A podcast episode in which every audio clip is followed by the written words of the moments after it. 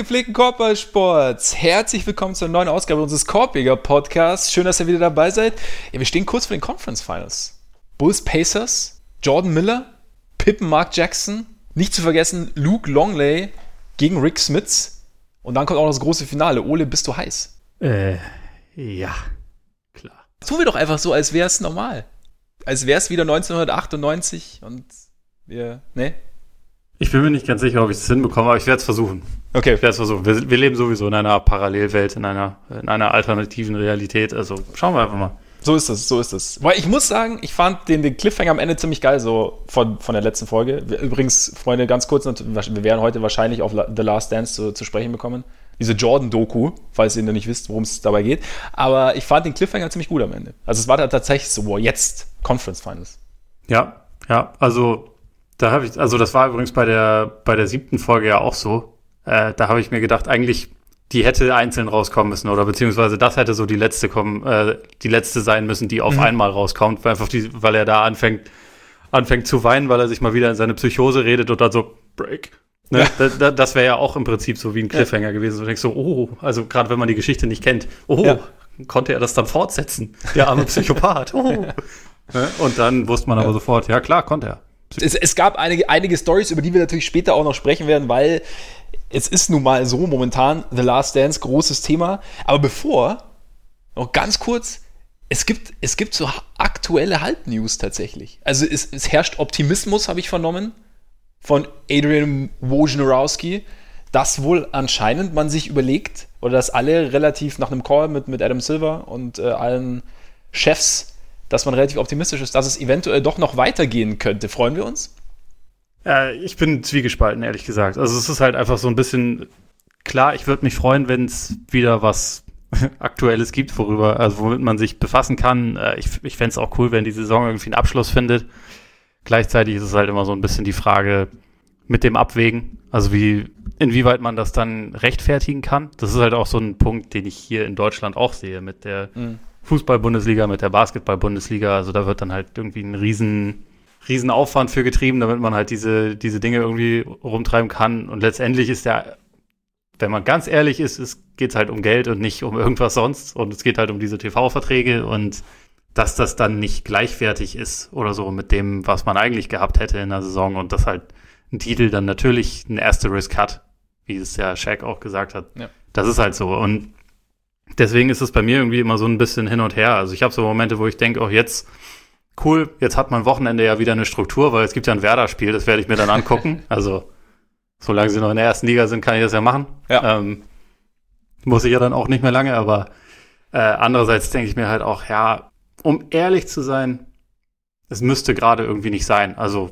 ich weiß nicht, irgendwie habe ich da manchmal einfach das, das Gefühl, das hat jetzt gerade nicht die Priorität und irgendwie hätte ich gerne, dass wir einfach alle als Menschheit, um es etwas schwülstig zu sagen, halt diese ganze Kacke hinter uns bringen und das dann irgendwann wieder läuft und man da vielleicht nicht, also manchmal bekommt Sport da halt so diesen Sonderstatus einfach nur, weil da so viel Geld fließt. Also es geht ja nicht darum, dass irgendwelche breiten Sportarten, wo äh, sich Leute, keine Ahnung, auf Olympia vorbereiten müssen oder so, dass das jetzt wieder ermöglicht wird, sondern es sind halt die Sportarten, die halt das ganze Geld generieren und das ist dann irgendwie, ist immer so ein bisschen, bisschen eine Frage des Abwägens. Was natürlich nicht heißen würde, dass ich mir nicht alles angucken würde. Also ich weiß nicht, ich weiß nicht, wie es bei dir ist.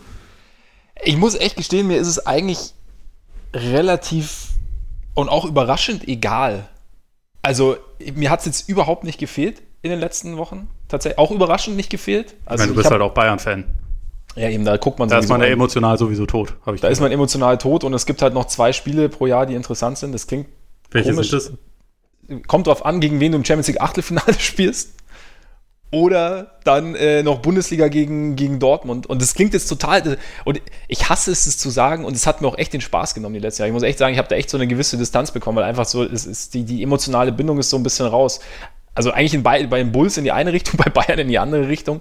Ähm, nee, aber ich finde, ich, ich dachte tatsächlich im ersten Moment, als, als, als es losging und als, als dann die ganzen Sportligen pausiert haben, dachte ich mir erstmal so, oh, schade eigentlich, jetzt hätte man ja Zeit, wirklich alles zu gucken. Aber es hat mir, es hat mir überhaupt nicht, es ist mir überhaupt nicht abgegangen. Gleichzeitig, ich verstehe den Ansatz, dass es, dass es weitergeht. Und ich bin mir auch, ich, ich, also ich verstehe die, die Argumentation zu sagen, hey, im Endeffekt geht es darum, unseren Beruf auszuüben. Und natürlich geht es dabei um wesentlich mehr Geld, als wenn jetzt ein Restaurantbesitzer wieder sein Restaurant aufmachen kann. Aber im Endeffekt versuchen wir ja gerade alles irgendwie wieder so ein bisschen zu öffnen.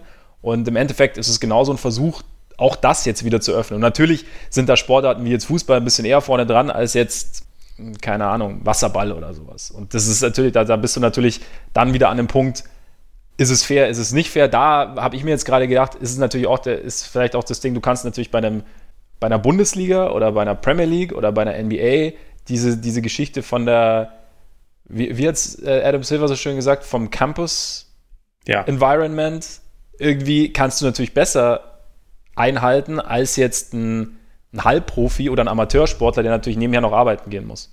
Ja, das heißt, da hast du natürlich dann, du kannst da eher so eine, so eine Quarantänezone sozusagen schaffen und kannst dann vielleicht dann irgendwie noch diesen speziellen, diese speziellen Situation irgendwie besser Herr werden.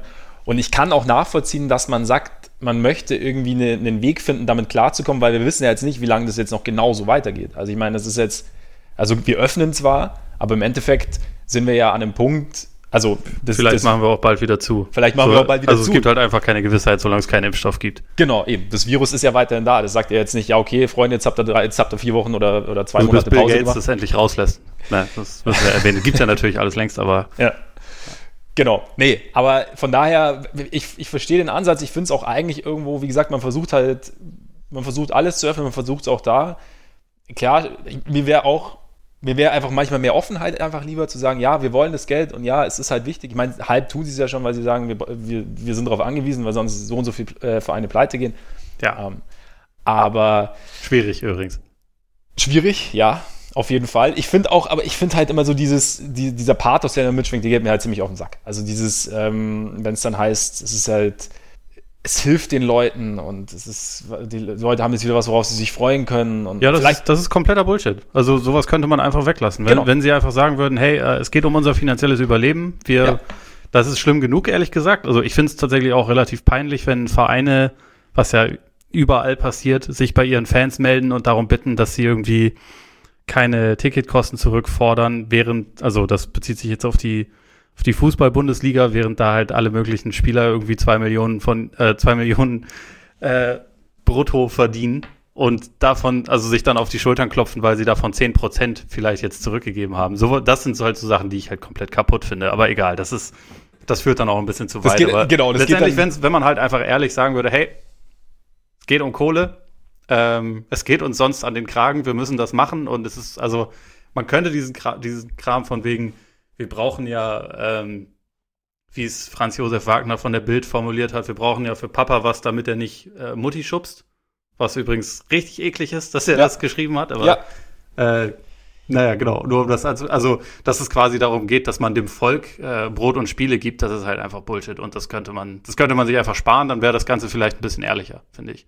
Finde ich allgemein. Ich finde ich find einfach, wir könnten grundsätzlich mal dazu übergehen, einfach offener zu, Sach zu Sachen zu stehen und einfach nicht über irgendwelche, also gerade bei so offensichtlichen Dingen, einfach nicht immer versuchen, irgendwelche Narrative zu spinnen, um es in irgendeine Richtung zu schubsen, weil sowieso 80 Prozent der Leute, wenn nicht noch mehr, das lesen oder hören und sich denken, Alter, red doch nicht so einen Müll. Und dadurch erzeugst du halt negative Emotionen, beziehungsweise du, du erzeugst einen gewissen Interpretationsspielraum auch immer, den du nicht erzeugen müsstest. Steh dazu, ja. mach's, Steht dazu, ja nicht nötig. Fertig. Es gibt ja genug ja. Leute, die auch Bock haben, dann wieder Fußball zu gucken. Denen muss man ja. aber nicht erzählen, dass man sie damit rettet aus ihrer, aus ihrer Tristesse. Also, genau.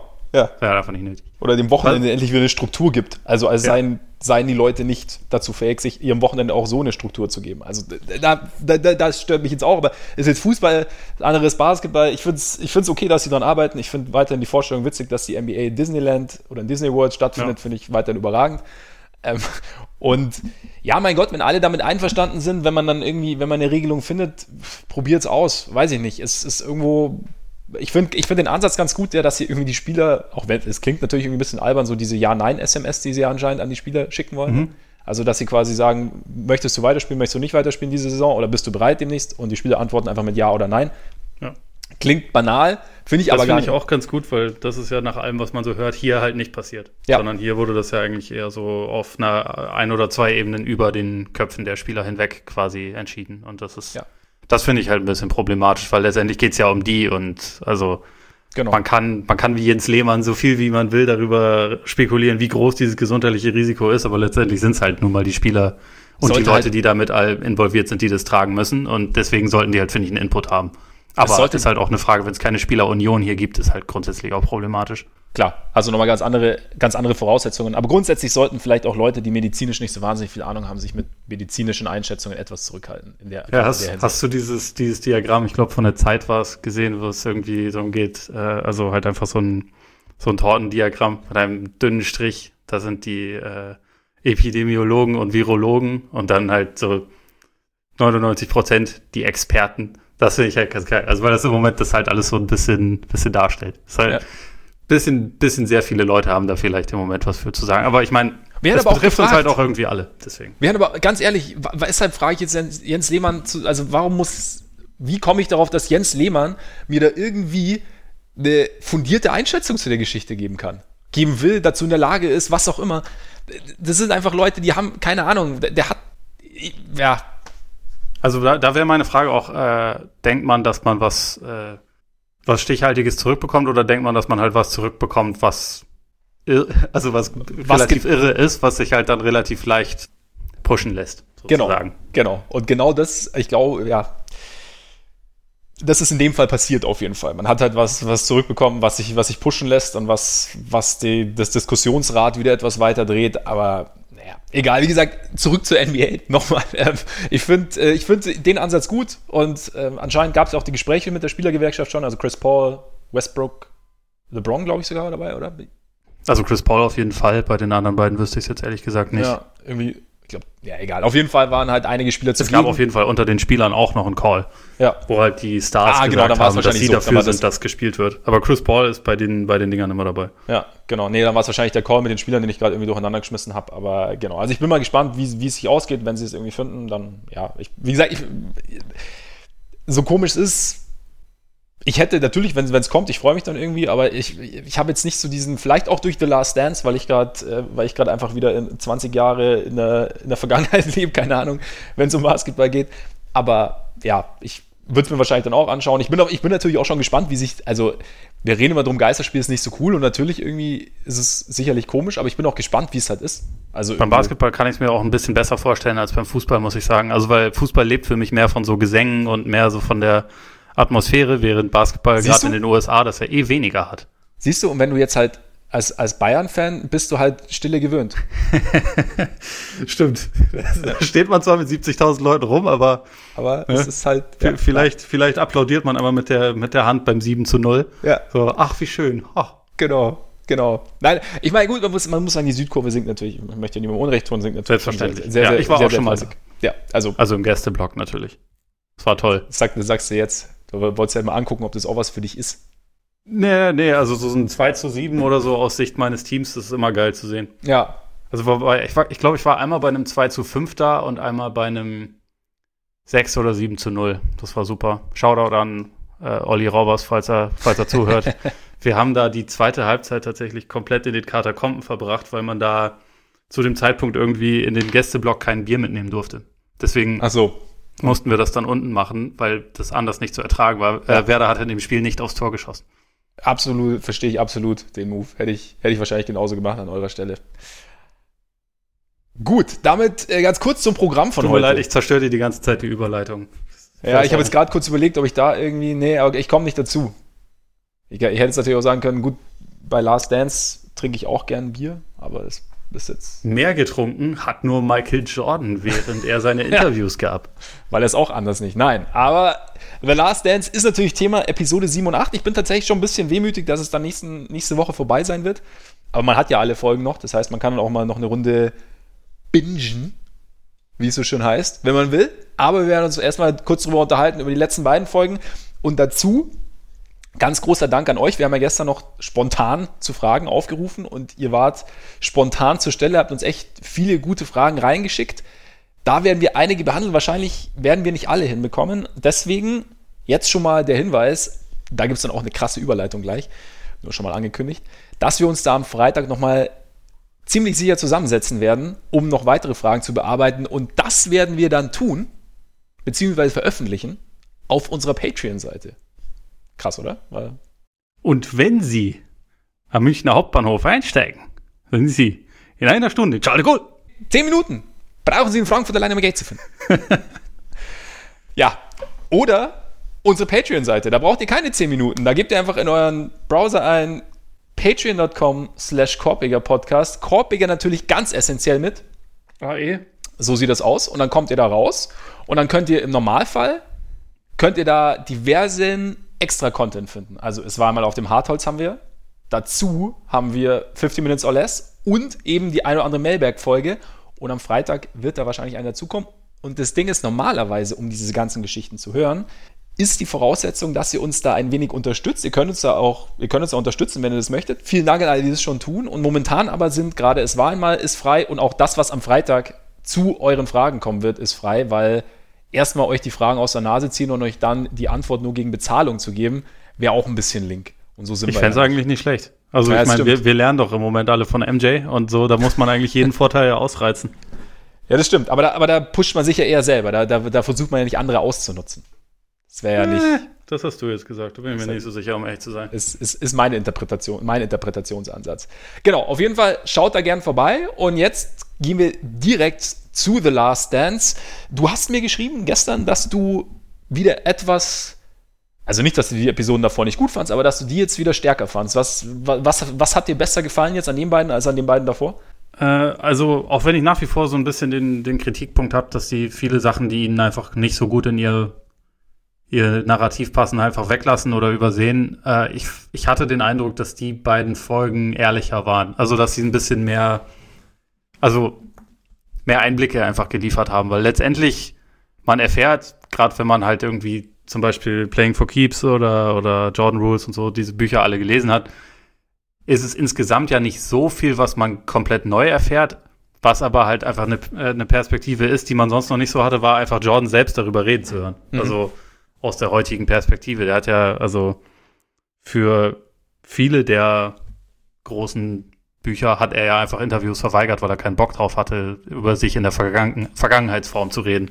Und jetzt macht er das halt und natürlich nehmen die dann irgendwie auch in erster Linie die Sachen rein, die ihnen gerade gut passen, um eine Geschichte zu erzählen. Aber man, man kriegt halt irgendwie teilweise zumindest eine, eine Version von ihm, die dann nicht so gefiltert wirkt. Also die halt mhm teilweise authentisch wirkt. Also beispielsweise, wenn es halt so darum geht, dass er halt am Ende der siebten Folge zusammenbricht, weil er oder, oder halt einfach eine Pause braucht, in Tränen ausbricht, weil er halt beschreibt, so, was irgendwie dieser, dieser Drive ist. Ich finde, was halt da, daran irgendwie sehr, sehr eindrucksvoll ist, dass man den Eindruck bekommt, diese ganzen Rivalitäten, diese ganzen teilweise ja komplett fiktiven Sachen, die er sich irgendwie ausgedacht hat, um sich irgendwie zu motivieren, weil er geistesgestört ist, äh, in dem Fall so im quasi positiven Sinn, das ist für den nicht in der Vergangenheitsform. Das empfindet der immer noch so. Das finde ich halt so krass. Also, mhm. das kommt in diesen Interviews halt rüber, dass ihn das immer noch stört. Also, ich glaube auch, dass er Isaiah Thomas immer noch deswegen hasst, weil der eine positive Bilanz gegen ihn in den Playoffs hatte.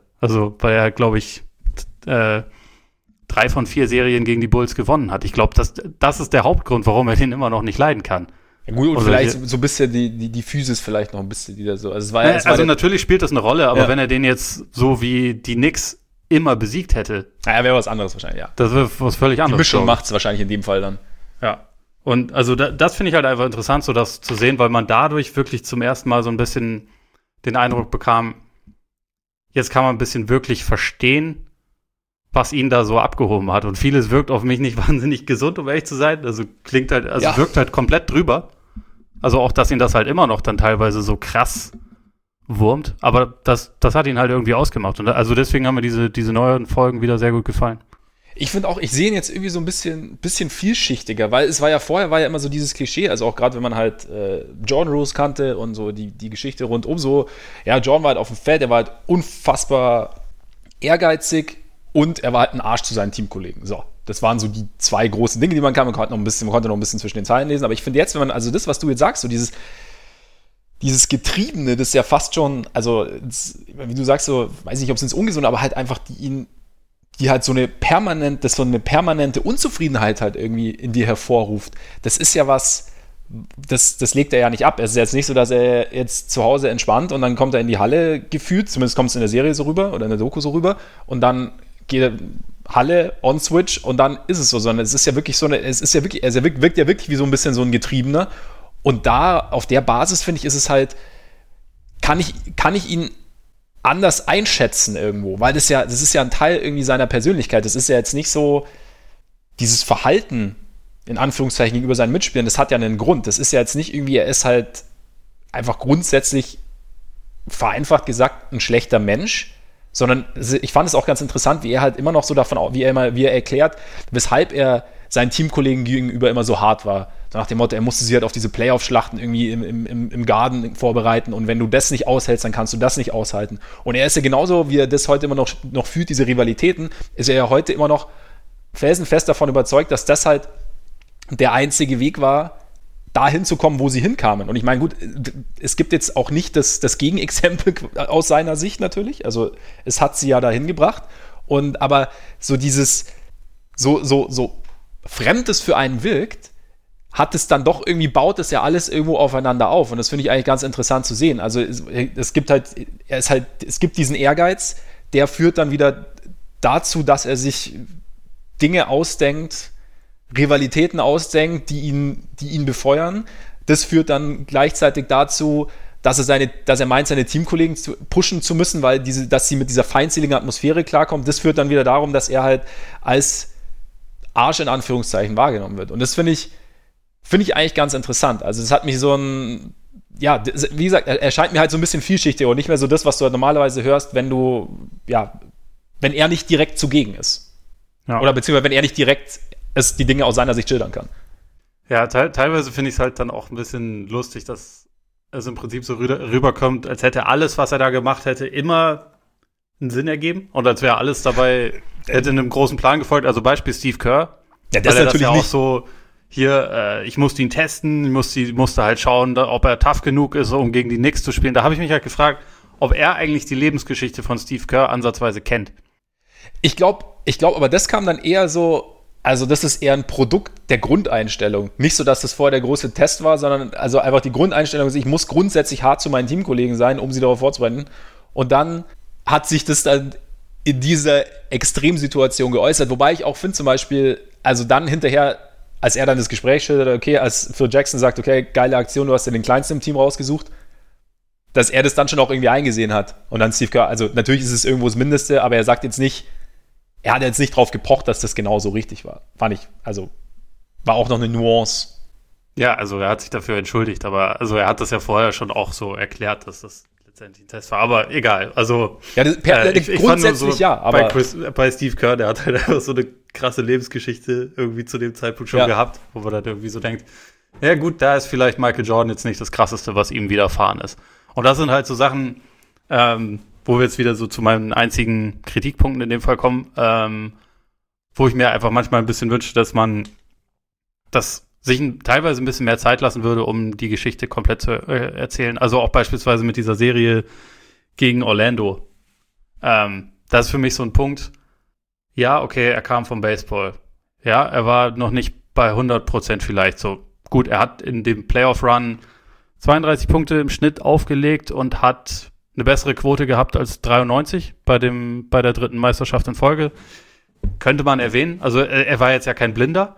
Man könnte auch erwähnen, finde ich, dass halt bei den Magic Horace Grant war, auf den sie keine Antwort hatten, weil sie zu dem Zeitpunkt einfach keinen vernünftigen Power Forward hatten. Aber das dass sie auf Shaq eigentlich auch keine Antwort hatten, das wird halt, finde ich, so runtergeschluckt. Und ich finde, man kann dann halt auch beispielsweise Shaq als den einzigen Spieler, der ihn in den 90ern noch in der Playoff-Serie geschlagen hat, könnte man vielleicht fragen, hey, wie war dein Eindruck? Also vielleicht ergibt das dann nichts, aber ich fände halt teilweise könnte man das dann ein bisschen runder erzählen, damit es nicht nur einfach genau in den Erzählfaden passt, so von wegen, hm, ja, hat nicht so ganz gepasst und man muss irgendwie noch so einen, man muss so einen anderen Grund dafür finden, warum diese Serie verloren wurde. Es hatte ja auch ganz einfache Basketballgründe, warum man diese Serie verloren hat. Also die Bulls waren nicht besonders gut, als Jordan zurückkam und waren dann halt einfach noch nicht ganz auf diesem kranken Niveau, was man von ihnen kannte.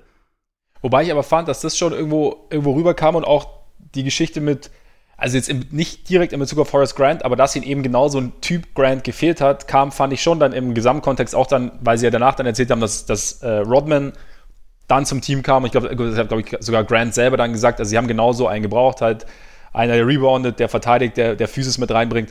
Und klar, ich meine, war, hat jetzt nicht nur Michael Jordan und seine Baseballpause haben nicht einzig die Serie verloren. Es war natürlich war auf, auf Magic-Seiten da irgendwie auch noch was, aber es ist natürlich schon, ich meine, die Serie, es wird ja immer deutlicher, finde ich auch immer deutlicher, dass es halt aus Sicht Jordans einfach erzählt ist. Ja. Also, und dass es halt eine, eine Jordan-Doku keine Bulls-Doku ist.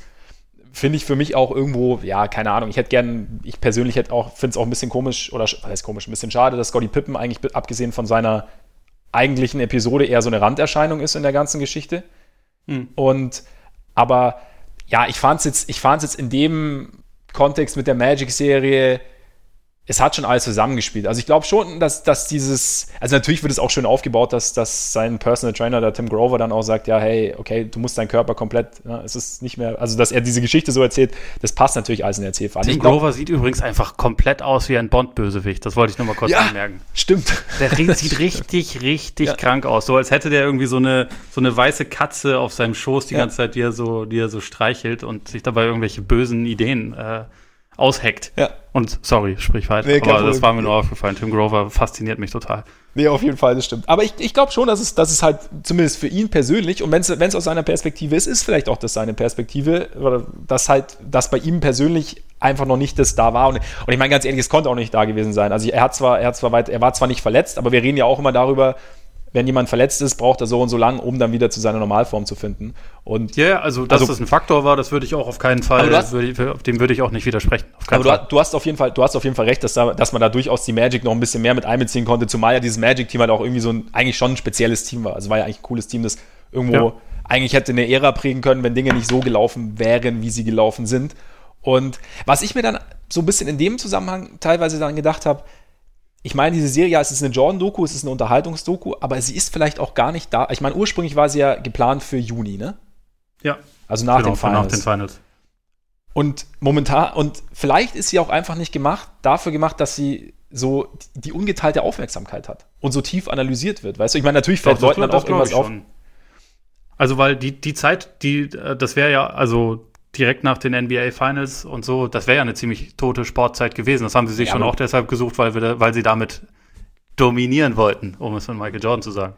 Ja, Jein, würde ich sagen. Also natürlich, natürlich hat sie, hat sie mehr Aufmerksamkeit als jetzt während der NBA-Saison, aber trotzdem bist du normalerweise, ich meine, wir reden jedes Jahr wieder darüber, okay, gerade Finals vorbei, dann Draft und dann geht Free Agency im Prinzip wieder los. Also im Normalfall, die, die Mühle NBA dreht sich ja normalerweise weiter. Und ich glaube schon, dass sie dafür gemacht ist, viel Aufmerksamkeit zu bekommen und halt das ganze, die ganze Geschichte nochmal aus Jordans Sicht zu, zu, zu erzählen. Aber jetzt gibt es halt momentan also jetzt dreht sich alles um diese Show. Also die komplette Basketballberichterstattung, abgesehen ja. von ein paar Interviews hier und da, geht's weiter, geht's nicht weiter, dreht sich um diese Show. Jeder analysiert sie, jeder Podcast. Ich meine, wir reden jede Woche drüber. Keine Ahnung, Zach Lowe hat jeden, jede Woche wieder einen neuen Gast. Bill Simmons, keine Ahnung, wie viele Podcasts er pro Woche drüber macht. Und im Endeffekt, jeder analysiert irgendwie und, und, und, und findet da wieder was, findet da wieder was. Und vielleicht ist es halt nicht zu 100 Prozent. Also es fallen halt einfach ganz andere Sachen auf. Und vielleicht ist es halt so gemacht, viel Aufmerksamkeit zu bekommen, aber halt nicht die ungeteilte Aufmerksamkeit. Und da fällt dir natürlich einfach noch ein bisschen mehr auf. Und klar, ich glaube schon, dass es halt für Jordan eine Möglichkeit ist, einfach zu sagen, okay, so sind die Dinge aus meiner Sicht nun mal. Und so, ja. ich stelle das richtig in Anführungszeichen, beziehungsweise ich stelle es aus meiner Perspektive richtig. Genau, und ich, also ich finde, wenn man es genau so kennzeichnet, was ja überwiegend auch passiert, dann, dann ist das ja auch, ist das ja auch super. Ja. Also ich bin dankbar dafür, dass man endlich mal seine Perspektive auch relativ ungefiltert bekommt, weil ich das total interessant finde. Ich finde es nur wichtig, das so zu kennzeichnen, weil was ich halt relativ viel wahrnehme, ist, dass halt Leute sagen, ja, so war das und deswegen ist er der Geilste und das ist die hundertprozentige Wahrheit, wie es damals passiert. Und es ist halt einfach offensichtlich nicht objektiv, was, was wirklich, wie gesagt, okay ist. Ja. Nur ähm, es wird halt als Dokumentation gekennzeichnet und nicht als, als äh, sagen wir mal, ja, äh, wissenschaftliche Studie oder was. oder, oder als, genau. als äh, oder als mein Kommentar auf mein Leben. So. Ja. Und letztendlich ist es das ja zum Teil. Und äh, das verschwimmt halt so ein bisschen. Deswegen kann ich dann schon teilweise auch verstehen, warum dann jemand wie, äh, ich glaube, Ken Burns war das, der ja schon sehr, relativ viele so renommierte Dokus gemacht hat, dass der dann sagt, gut, das ist jetzt eigentlich nicht das, was ich unter einer Doku verstehe. Mhm. Also ich kann die Kritik verstehen, aber wie gesagt, gerade in der jetzigen Zeit, ich nehme es sehr gerne. Ich denke mir nur manchmal, es wäre mit dem, was man hatte, vielleicht auch noch ein bisschen mehr drin gewesen, aber ist immer noch eine, also auf meiner persönlichen Skala ist es immer noch sehr weit oben. Es ist aber keine 23 von 10. Ja, aber bei mir ist es schon doch, also nee, ich, ich, ich verstehe die Einwände auch. Also ich finde es auch okay, wenn da jetzt jemand sagt, ihm ist es zu, zu einseitig irgendwo und aber ja, also ich habe für mich beschlossen, ich möchte es halt einfach so banal es klingt, einfach so ein bisschen genießen, einfach weil es halt irgendwie schöne Erinnerungen hervorruft, weil es halt auch, wie gesagt, so ein bisschen, ein bisschen einen anderen Einblick gibt, weil es auch, ich meine, diese, diese, in diese Trainingseinheit mal reinzuschauen, finde ich sau cool und einfach, ja. ja, für mich ist halt nochmal so ein bisschen diese Zeit zu durchleben. Und da habe ich mir auch gedacht, irgendwo, es ist halt schön, ja, oder ich finde es, bei Jordan war für mich schon immer so dieses Ding, ja, so dieser, dieser Asterisk, so er ist, ja, er war ein geiler Spieler, hat mega Spaß gemacht, er war halt ein Sack, so, ja. Und irgendwo habe ich so im Laufe der Doku, denke ich mir eigentlich, eigentlich ist es doch für mich irgendwo egal auf eine Art, weil einfach er hat mir als, also natürlich fände ich es cool, wenn er, wenn er einfach ein netter Kerl wäre. Und halt einfach, wenn er quasi äh, Scott Burrell mit den Eigenschaften und den, dem Talent Michael Jordans wäre, so ungefähr, ja. Aber es ist nun mal in den seltensten Fällen so. Und das, was er gemacht hat, dem liegt wahrscheinlich schon auch diese, diese getriebene, dieser getriebene Charakterzug zugrunde. Und ja, ich hab, er hat mir halt durch die Art und Weise, wie er Basketball gespielt hat, hat er mir halt ziemlich viel Freude bereitet. Und das ist jetzt das, was ich jetzt für mich so ein bisschen, worauf ich mich so ein bisschen konzentrieren will. Alles andere kann ich ja gar nicht erwarten. Also ich meine, also ich finde seine Methoden teilweise sehr fragwürdig, auch deren Umgang mit seinen Spielern, aber irgendwo, er hat ja nicht nichts Falsches in Anführungszeichen. Also er hat es halt nicht, er hat es nicht, den Bogen nicht extremst überspannt bis zu dem Grad, wo du einfach sagst, okay, das geht gar, also weißt du, wie ich meine? Also ich glaube, er hat er hat tatsächlich auch viel gemacht, was äh, nicht so ungewöhnlich ist, um ehrlich zu sein. Also es wird dann jetzt halt dargestellt, aber also ich glaube, in vielen Teams wird sich mal im Training gehauen. Ja. Ich glaube nicht, dass, also das sind ja alles letztendlich Leute, die äh, wie die Amis immer sagen, competitive sind und die halt irgendwie ehrgeizig sind. Viele kämpfen um ihre Rolle in einem Team und in der, in der Hackordnung und was auch immer. Ich glaube nicht, dass das so selten ist, dass sich Leute hauen. Es ist halt selten, dass einer so viel besser ist als alle anderen. Und halt das dann auch quasi auf die Art und Weise so auslebt. Aber auch das ist jetzt nicht irgendwie noch nie, noch nie vorgekommen, so, ja. sondern ich glaube halt, dass das gar nicht so ein krasser Ausreißer ist. Und natürlich, er kommt jetzt nicht, nicht rüber wie ein Engel, aber für mich kommt er jetzt mit dem, was ich vorher gelesen habe und gehört habe und so und dem, was ich jetzt sehe, kommt er kein Stück schlechter rüber als vorher, um ehrlich zu sein, sondern eigentlich ja. eher bestätigt das relativ viel von dem, was man wusste und es ist, also ich glaube, das ist einfach der beste Verkäufer aller Zeiten. Also unter anderem auch, weil er vor dieser Serie gesagt hat, dass er Schiss hat, dass die Leute jetzt denken, er wäre ein Arschloch. So, Viele, die sich mit der Materie befasst haben, dachten das vorher auch schon, aber in Wirklichkeit ist es doch so, alle gucken das jetzt denken, Mann, Jordan, doch, der war schon geil. Das war schon, das waren noch Zeiten. So, also so letztendlich, schlimm. Und man sieht ja, wie die, wie die, die Verkaufszahlen von Air Jordan schnellen wieder in die Höhe. Äh, die Leute kaufen das. Er, er ist auch 100 Jahre nach seiner Karriere einfach immer noch ein überragender Verkäufer. Und letztendlich, auch in dem Kontext kann man das Ganze sehen. Auch diese, diese Aussage, weil letztendlich den Leuten, die sich vorher damit befasst haben, verrät sie nichts über ihn, was nicht vorher schon eigentlich einigermaßen bekannt war. Nur, dass es halt nochmal seine Perspektive dazu bekommt. Aber seine Perspektive ist ja auch nicht, Gott, ich war so eine, ich war so ein schlimmer Typ, ich kann nicht mehr oder so, sondern es ist ja einfach, ja, so war das. Und äh, ich war vielleicht nicht immer nett, aber letztendlich hat es mich dazu gebracht, äh, dass ich halt den Erfolg hatte, den ich hatte. Und das ist ja auch okay. Also letztendlich, äh, also natürlich kann man über viele Sachen streiten, aber letztendlich sind die Sachen, die er so gemacht hat im Teamkontext, wie gesagt, glaube ich, gar nicht unbedingt so, so selten vorgekommen. Es ist halt vielleicht auch einfach so ein bisschen eine Frage der Erwartungshaltung. Also was, was erwarte ich denn jetzt von so einem Spiel? Erwarte ich wirklich den, den, den, den rundum perfekten Menschen, der eine Sportart nahe der Perfektion ausübt und dann aber auch noch äh, den, das Feingefühl hat? Und ich meine, was kann ich erwarten? Wenn ich ein Basketballspiel anmache, kann ich erwarten, dass ich da jemanden habe, der, der sich alle Mühe gibt, gut Basketball zu spielen. Ich bin der Meinung, jeder soll sich auch alle Mühe geben, mit seinen Mitmenschen gut umzugehen, aber die, ja. die Erwartungen, ich kenne den Typ nicht. Ich kann das überhaupt, ich kann das alles nicht ein, ich kann das alles nicht einschätzen. Da will ich meine, da, kann ich meine Kompetenzen dann auch irgendwann überschreiten, wenn ich jede einzelne Tat und alles irgendwo analysiere. Und ich glaube, du hast schon recht, wenn du sagst, dass sowas nicht, nicht selten vorkommt und dass im Teamkontext das alles schwierig ist. Also ich, das, das macht es nicht richtig, das macht es nicht besser, aber ich, für, mich, für mich ist es halt so ein Ding, ich konzentriere mich auf den, da wirklich auf den Sport, weil was, was soll ich jetzt die Person, ich tue jetzt, ich tue jetzt weder so, als wäre Michael Jordan ein super Typ gewesen, noch muss ich jetzt immer hervorheben, ja, aber er war ja irgendwie ein Sack, weil ich kann ihn ja irgendwo, also Ja, also es hilft auch nichts. Letztendlich ja. ist es ja trotzdem einfach auch für, also nicht nur für dich, sondern für Millionen Menschen auf der Welt ein großes Idol. Und daran wird sich nichts ändern, nur weil man jetzt nochmal erzählt bekommt, dass er nicht nett war. Ja. Also häufig. Das ist ja, keine Ahnung. Letztendlich, das lässt sich halt dadurch nicht, nicht irgendwie widerlegen. Und ich sag nur so, über Tim Duncan gibt's wahrscheinlich keine zehnteilige ESPN-Netflix-Doku, die sich sechs Millionen Leute pro Folge angucken. Wer weiß was da so kommt. Vielleicht so die, die, die Wahrheit über Tim Duncan und auf einmal. wenn er das erste Mal in seinem Leben ein Interview gibt, ja, meinst? Ja, da geht's, da geht einiges. Das wäre so geil, wenn er, wenn er dann auf einmal, also er soll ja so im Teamkontext mega lustig gewesen sein, wenn er das dann halt so in, in Form von einem Stand-up-Special irgendwie raus hat. genau. So ein Comedy Rose mit Tim Duncan, der einfach einen raushaut nach dem anderen. Ja. Das würde ich mir auch angucken. Das würde ich definitiv. Der hatte halt letztendlich, abgesehen davon, dass er einfach keinen Bock hatte auf die Medien, der hatte halt keine Ecken und Kanten letztendlich ist das ja auch was, womit man eine Geschichte erzählt mit Ecken und Kanten. Ja, das ist so, wird gern als, als Grundlage genommen. Das stimmt. Was ich noch ganz interessant war übrigens fand, war das, wo Scott Burrell sagt, so, ja, er hat irgendwie nie so richtig realisiert, dass, also er wollte sie immer, wollte uns immer alle hochziehen, aber dass die meisten halt das, was er macht, einfach nicht machen konnten. Also gar nicht dazu in der Lage waren, irgendwann an diesen Punkt zu kommen. Fand ich ein ganz, eine ganz interessante Aussage irgendwo. Glaubst du, dass das stimmt? Also, dass Jordan wirklich gedacht hat, die anderen könnten, wenn sie sich nur anstrengen, so gut sein wie er? Nee, das glaube ich nicht. Aber dass, sie, dass, dass, dass, er sie in die, dass er sie in die Richtung bringen kann. Also, dass er sie ja. da irgendwo, also ich glaube, dass er, dass er halt schon einen gewissen Standard einfach angelegt hat, der für andere einfach schwer bis gar nicht zu erfüllen war. Ja. So, den Eindruck hatte ich. Oder vielleicht den Eindruck scheint Scott Burrell gehabt zu haben. Und der war ja, war ja relativ nah dran. Hast du sonst noch irgendwas, so was du. Äh, er war ein besserer Baseballspieler, als ich es im Kopf hatte. Ähm, Abgesehen davon übrigens, dass ich keine Ahnung habe, was das genau, was sie genau damit aussagen wollten mit den Zahlen.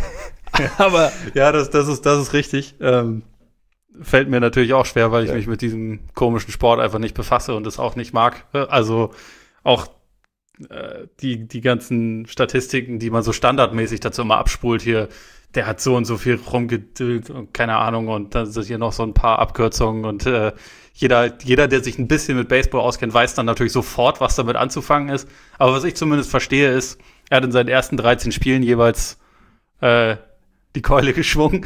und, und den Ball getroffen. Und den Ball getroffen, was ja. ja nicht so schlecht ist. Und also, keine Ahnung, auch diese ganzen Aussagen, die dazu kommen, ja, lass den das halt ein bisschen länger machen, dann wird er da schon, dann würde es auch in die äh, großen Ligen schaffen. Und so sowas versteht man ja schon. Ja. Und der Eindruck, den man da hatte auch, also beispielsweise mit diesem legendären Sports Illustrated Cover, was sie ja auch da thematisiert haben mit dem Baggett Michael mhm. und so, das, äh, das hatte ja eher darauf, oder das würde sich ja eher so deuten lassen, dass das halt eine Vollkatastrophe war. Und letztendlich war es halt, er war da natürlich nicht Michael Jordan, aber er war, er war da halt irgendwie auch nicht unfähig, komplett. Ja. Und das, das fand ich aber ganz, ich fand es schon ganz interessant, so diese, also diese Hoffnung, irgendwas oder diese Geilheit drauf, irgendwas Negatives zu finden. Also dieses Cover finde ich war nicht schon, also keine Ahnung, man hätte sie ja auch mit, mit ein bisschen, ja, bisschen Distanz und ein bisschen objektive Einschätzungskraft hätte man einfach sagen können, jetzt, ja, vielleicht hat er es nicht so gut drauf, er will es jetzt probieren, er hat natürlich andere Voraussetzungen als jemand anderes, das auch probieren zu dürfen. Aber da dann irgendwie nach so kurzer Zeit dann, dann irgendwie alles in die Tonne kloppen zu müssen, ja, irgendwo hat mich ein bisschen, ich fand generell, also ja, in der Folge haben sie natürlich auch sehr auf die Berichterstattung sind sie natürlich gekommen, also das nach dem, fand es nochmal, man wusste das ja irgendwo auch nach dem Mord an seinem Vater, dass da halt dann Spekulationen aufkamen, es, es hätte irgendwo was mit seinem, mit seinem Gambling zu tun und so. Sorry, also das ist halt, ich fand da nochmal, bei mir ist dieses eine Zitat hängen geblieben, Coincidence anyone, wo vorher aufgelistet wird. Ja, ja, ja. Und wo ich halt echt finde, so, es ist, weiß ich nicht, an so einem Artikel arbeitet ja nicht nur ein Schreiber irgendwo. Also, das ist jetzt natürlich ein Beispiel, aber irgendwo finde ich, man, man, man spinnt sich so schnell irgendwie, wenn man nicht drin ist, wenn man nicht die richtigen, wenn man nicht alle Informationen hat, dann springt man sich so schnell aus irgendwelchen Fakten, Halbfakten, Spekulationen irgendwie eine Realität zusammen, so eine eigene Realität zusammen, die dann plötzlich zu so einer Gesamtrealität und zu einer ultimativen Wahrheit wird und verkauft es dann als das, ohne den richtigen Einblick zu haben. Und das finde ich einfach, fand ich in dem Kontext schon wahnsinnig daneben einfach. Also es gibt, es ist in vielen Kontexten sehr daneben. Aber wenn jemand gerade äh, seinen Vater verloren hat, dann irgendwie noch zu spekulieren, nur weil man sich gerade irgendwie so zusammenreimt, dass, dass der damit auch noch irgendwas zu tun haben könnte. Pff, ja, also da, da, da, kann ich dir selbstverständlich nicht widersprechen. Ich musste mir nur gerade dabei denken, also ich habe so kurz überlegt, wie so ein Post von Wagner zu, zum Thema Michael Jordan äh, ausgefallen wäre. Ja. Aber vielleicht kriegen wir das ja noch die Tage, bis Zeit ist ja noch. Ja, genau, vielleicht so als, als, als großen Abschluss der, der Doku. Ja. Da können wir vielleicht nochmal noch mal irgendwie drauf, drauf zurückkommen.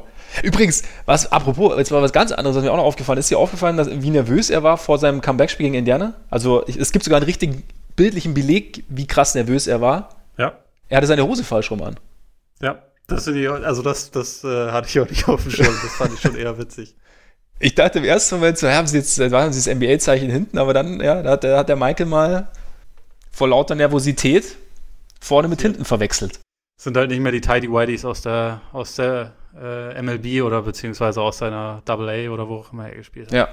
Schon eher Double Da, A. da malen die Mühlen etwas anders. Ja, so ist es. So ist es. Da, ist, da, da sind, die, sind die Seiten nicht so einfach zu identifizieren. Das war Ja. war, fand, ich- fand ich witzig. Gut. Sollen wir zu den Fragen kommen damit oder möchtest du noch irgendwas? Du bist ja unser, unser Tontechniker und überhaupt. Du solltest auf jeden Fall noch schauen, dass du die Lache von, von Jordan isoliert bekommst, wo er über, über Gary Payton lacht. Ja. Und, äh, Ja, die ist stark. die ist schon eher witzig. Ja. Die sollte auf jeden Fall in dem Podcast dann auch immer mal wieder Ja. so ein bisschen wie die Kawhi-Lache. Das könnte man halt auch so ein bisschen, Können wir so einen Wechsel so ein Bisschen- bisschen machen. ja. Ich meine, in der, in der Hinsicht sehen wir wirklich, dass Kawhi die äh, moderne Version von Jordan ist. ja, nur, dass, Jordan öfter gelächelt hat, weil er da schon relativ oft Das stimmt. da war. Das stimmt. Da war Aber hat, ich habe Jordan noch nie so lachen gehört wie in der. Ich auch nicht. Klang auch irgendwie so ein bisschen weird, aber macht ja nichts. Es kam, es kam schon von sehr tief unten, fand ich. Also er hat sich, er hat sich, glaube ich, aufrichtig amüsiert über die Aussage von Gary Payton. Ja.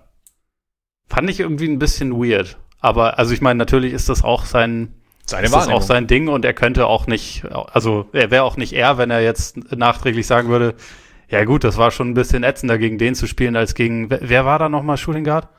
Äh, ich glaube, im ersten? Spiel haben sie erstmal Schrempf tatsächlich auf ihn angesetzt. Schrempf hat, glaube ich, ein Spiel gemacht Oder- und dann hat es noch zwei Spiele. Hawkins? Ja, Hawkins hätte ich auch gerade gedacht, dass das wahrscheinlich der war. Ja. Wenn man dann sagen kann, ja gut, gegen Peyton war es wahrscheinlich ein bisschen ätzender zu spielen, das wäre ja okay Ja. gewesen. Aber man kann es natürlich auch einfach komplett lächerlich machen. ja. Gary Payton war doch ein eher Jordan-Athlet sogar am Ende, ne? Der ist, Ja, also zumindest bei den Lakers ist er mit Jordan-Schuhen rumgelaufen. Stimmt, ja. Stimmt. Ja, ich war gerne, das hat mir das so ein bisschen mehr die Neu- 96er Finals hätte man vielleicht noch ein bisschen mehr abhalten können. Auch äh, Sean Kemp hätte da durchaus noch mehr Sätze verdient gehabt. Der war jetzt auch nicht so schlecht. Aber Ja, vor allem sein, sein Dank über Rodman, den sollte man nämlich einfach immer zeigen, wenn es irgendeine Chance dafür gibt. Ja. Egal, selbst wenn sie von mir aus über, über die Lakers der Saison 1972 machen, da können sie diesen Dank einfach trotzdem immer mal reinpacken, weil der Dank so geil war. ja, So, das, das kann man jederzeit machen. Sean Kemp wurde halt gar nicht, nicht mal namentlich, glaube ich, erwähnt. Man hat nur dieses geile, geile Schild einmal gesehen mit Legalize Camp. Das fand ich das war geil, ja. Ja, ja das, war, das war ziemlich gut. Ich, aber ich fand auch, ich meine, gut, die Serie war halt, ich meine, in der, in der Finalserie, die 3-0 steht, die ist halt im Normalfall auch einfach entschieden. Also es war dann, Ja. also ja, ja, absolut. Also das, das Sonics-Team war zwar ziemlich geil, aber es war halt. Ich meine, das war ja aus Bulls Sicht, behaupten sie zumindest häufig so ihre, ihre beste Saison, auch wenn ich irgendwie immer noch finde. So, wenn ich mir jetzt heutzutage was angucke, dass ich halt defensiv das äh, mit Grant statt Rodman irgendwie Mhm. meistens noch ein kleines bisschen beeindruckender fand, aber sie hatten halt in der Saison ihre 72 Siege und sind auch durch die Playoffs geflügt. So. ja, da waren sie vielleicht noch ein bisschen tiefer irgendwie. Ja, Also weißt du, sein. so mit Kukoc und, und Harper noch möglich und Kerr, also so diese, dass sie situativ irgendwie reagieren konnten, weiß ich nicht, alles da. Aber da waren sie natürlich, und da war, also da, das Team war ja auch mit, da war Jordan auch nochmal halt auf seinem, ich bin ungefähr so viel besser als ihr anderen. Ihr könnt machen, was ihr wollt, Niveau. Also von daher, Aber jetzt übrigens, da, das ist noch was, da bin ich bei den letzten beiden Folgen gespannt, weil ich habe gehört, dass Stockton aus dem Grund nicht mitgemacht hat, äh, weil er nicht Teil von einem Jordan-Infomercial sein wollte. Ich bin mir nicht sicher, ob das stimmt oder ob das nur ein Gerücht ist, aber also wir werden es ja herausfinden, weil Ja. die nächsten beiden Finals sind ja nun mal gegen die Jazz. Bei Malone und so bin ich auch gespannt, weil es gibt ja, ich weiß nicht, hast du das mitgekriegt, dass es auf äh, Fox News oder Fox irgendwas eine Sendung von der Tochter von Jeff Hornacek mit Jeff Hornacek gibt, die irgendwie heißt Guarding Michael Jordan oder irgend so ein Quatsch. Also, also die, ist, die arbeitet nämlich sowieso für Fox News, so als Moderatorin. Und die, haben, die machen so eine Sendung zusammen. Nee, Ist einigermaßen lustig. Deswegen frage ich mich halt, wieso die Jazz-Perspektive auf die letzten beiden Finals dann dargestellt werden wird. da bin ich auch sehr gespannt. Ich bin natürlich. Aber ja, Horny Hornacek macht tatsächlich, das, das, das, muss, das musst du mal reinpfeifen, das ist ganz da, groß. Da, das, das werde ich relativ zeitnah tun, auf jeden Fall. das ist geil. Ich bin natürlich auch sehr gespannt, äh, wie heroisch dieses Flu-Game darstellen werden. Ja. Das wird. Und ob er jetzt dann endlich sagt, gut, he walks often. Stimmt. Ich habe ich hab morgens. Diese, das habe ich ja neulich wirklich äh, eigentlich genug versucht durchzubringen, ja. dass es letztendlich so war. Aber ja, letztendlich wird, wird er halt sagen, dass er eine schlechte Pizza gegessen hat. Ja, was gut auch sein kann. Klar. Alles ist möglich. Mit, mit, so einer, mit so einer Buddel Scotch. das stimmt, wahrscheinlich aber eine schlechte und ja, vielleicht, vielleicht. Who knows? Damit, wir, wir, haben, wir können jetzt einen ganz smoothen Übergang zu den Fragen eigentlich machen, weil wir zum Einstieg noch eine, eine Frage zum letzten Tanz haben. Das wäre eigentlich jetzt so für den, für den Übergang nicht schlecht, oder? Ja. Denn Merschel hat gefragt, ähm, wer der Spieler vom letzten Tanz ist, den wir durch die Doku in einem anderen Licht sehen? Positiv wie negativ? Oder ist da sogar einer, äh, den wir so gar nicht mehr auf dem Schirm hatten? Also ich habe es ja schon ein bisschen gesagt, Jordan hat, hat, für mich, für mich hat sich die Wahrnehmung ein bisschen verändert. Ich sehe ihn jetzt weder positiver noch negativer, aber für mich hat sich die Wahrnehmung so ein bisschen verändert. Ich würde auch sagen, dass das Bild halt ein kleines bisschen runder geworden ist ja. und äh, ich ihn aber ehrlich gesagt eher positiver als negativer sehe. Wenn, wenn, dann ja, ja. Also trotz aller trotz allem Zynismus und trotz allem, ich halte ihn für einen Verkäufer, was irgendwie da mit drin ist und was auch bei dieser Serie für mich mitschwingt, ist das trotzdem, insgesamt kommt er, er kommt halt einfach gut rüber und er war halt irgendwie schon, ja, ein, äh, ein interessanter Dude. Also, wie gesagt, bisschen komischer Vogel, glaube ich, und in vielerlei Hinsicht auch einer, der, mit dem man vielleicht nicht unbedingt abhängen möchte, weil der, der Humor, der, der teilweise so durchkommt, ist ganz schön platt, muss ich sagen, aber egal. Ähm, insgesamt kommt er halt einfach, finde ich, nicht schlecht weg. Ja. Nee, finde ich auch. Also, und er ist ein spezieller Charakter und das muss man ja vielleicht auch einfach akzeptieren. Ich meine, wir sind ja nicht alle gleich, also es ist halt einfach dann ja. so. Äh, für mich tatsächlich auch, äh, was positiv ist, ist nochmal zu sehen, wie, wie Phil Jackson wirklich ja. das geschafft hat, diese diese Charaktere einfach so ein bisschen zu leiten und irgendwie auf eine Linie zu bringen und halt Freiräume zu gewähren, wo das sein musste und auch mal was, eine Ansage zu machen, wo das sein musste, halt einfach so diese, diese Psychospielchen. Also ich habe das ja auch schon öfter mal im Podcast gesagt, dass ich halt irgendwie so das, das Konzept von der Triangle Offense als die hat jetzt hier alles gerettet und das ist die, die Allzweckwaffe für immer, halt total überschätzt finde. Also ich finde, das ist ein gutes Konzept, das dir aber letztendlich auch nicht viel bringt, wenn du keine guten Einzelspieler hast, aber halt einfach dieses psychologische, wie er mit den Leuten umgegangen ist und halt auch einfach realisiert hat, was er da hatte an Jordan und an Pippen und so und was er irgendwie tun musste, um die dann auf eine Linie zu bringen. Das finde ich halt ziemlich beeindruckend und ich finde, das kommt, das kommt ganz gut rüber. Ja, also Jackson finde ich auch, hat, hat für mich auch nochmal oder wieder gewonnen. Ich meine, da haben wir auch schon mal drüber geredet, dass er durch seine Zeit bei den Knicks irgendwie so ein bisschen an Ansehen verloren hat. Einfach natürlich auch in andere Funktionen, aber dass da zumindest seine, sein Coaching in der Wahrnehmung oder auch, glaube ich, in der öffentlichen Wahrnehmung, jetzt auch in meiner persönlichen Wahrnehmung so ein bisschen in den Hintergrund getreten ist. Und das finde ich, ja, finde ich auch, dass das nochmal sehr, sehr in den Vordergrund gerückt wird und halt positiv in den Vordergrund gerückt wird, auch zu Recht, weil, also wie er das halt managt einerseits. Und ich finde aber schon auch das, das, das Spielerische. Also ich meine, ja, die Triangle, also ist, ist, ist sicherlich, es gibt, nee, das System gibt es in meinen Augen auch einfach nicht. Also, das, nee, also aber es ist halt einfach, es ist, glaube ich, schon ein sehr gutes System. Es war damals ein sehr gutes System, einfach auch mit der Art und Weise, wie damals gespielt wurde. Einfach, ja. weil du. Und auch mit dem Konzept teilt den Ball. Das ist, genau. das ist ja das Wichtigste daran. Ja, genau. Und Ob man das dann Triangle Offense nennt oder wie auch immer. Also letztendlich ist das ja das Wichtigste. Teilt ja. den Ball und bewegt euch. Ja. Und das, und das fand ich halt ganz, in einem gewissen Konstrukt. Ja, voll, absolut. Und das fand ich ganz cool, auch dann nochmal kurz in diese Zwischensequenz zu der äh, 93er, 94er Saison, der ersten nach Jordans äh, Rücktritt, dass sie da das auch nochmal so ein bisschen hervorgehoben haben, einfach, dass er, ja, Triangle, klar, hatte, sie hatten Jordan, aber es hat auch ohne Jordan, ist dann eben gerade, was du gerade gesagt hast, dieses teilt den Ball und bewegt euch, dass es dann halt nochmal viel, viel mehr durchgekommen. Da hatten sie auch ein paar ganz schöne Sequenzen drin, klar, das sind dann irgendwie Highlights und das ist jetzt nicht, lief nicht alles so smooth, aber sie waren in der Saison ja wirklich richtig, richtig gut und von daher, das fand ich, war nicht ganz cool zu sehen. In dem Zusammenhang auch, ich fand es ein bisschen schade, weil auch halt Pippen halt eigentlich wie gesagt, abgesehen von dieser zweiten Folge, die sich halt um ihn drehte, mehr oder weniger eine Randnotiz ist irgendwo. Also man sieht ihn schon immer wieder und jetzt wird halt, dann kommt er zurück und es wird halt nochmal dieses, dieses beschissene Nix-Spiel halt so in den Fokus gerückt. Und natürlich ist das ein schwarzer Fleck auf seiner, auf seiner Weste. Und natürlich hat er sich da bei weitem nicht mit Ruhm bekleckert. Aber es ist halt trotzdem so, weiß, irgendwie hat letztens auch so die, die Diskussion, ich weiß gar nicht, ob es, war glaube ich auch bei Zach Lowe oder so. Im Zweifel eigentlich bei mir immer bei Zach Lowe, also von daher. Äh, Vielleicht war noch ein Van Gundy mit involviert, ja, genau, genau.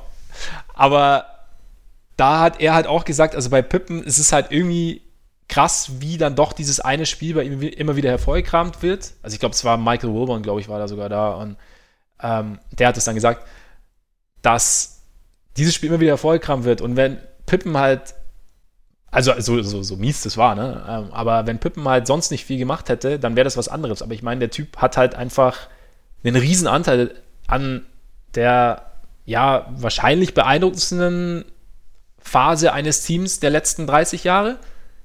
Ja, ja, auf jeden Fall. Und zählt einfach zu den krassesten Wing-Defendern, die diese Liga jemals gesehen hat, ist im erweiterten Kreis der beste Spieler ever.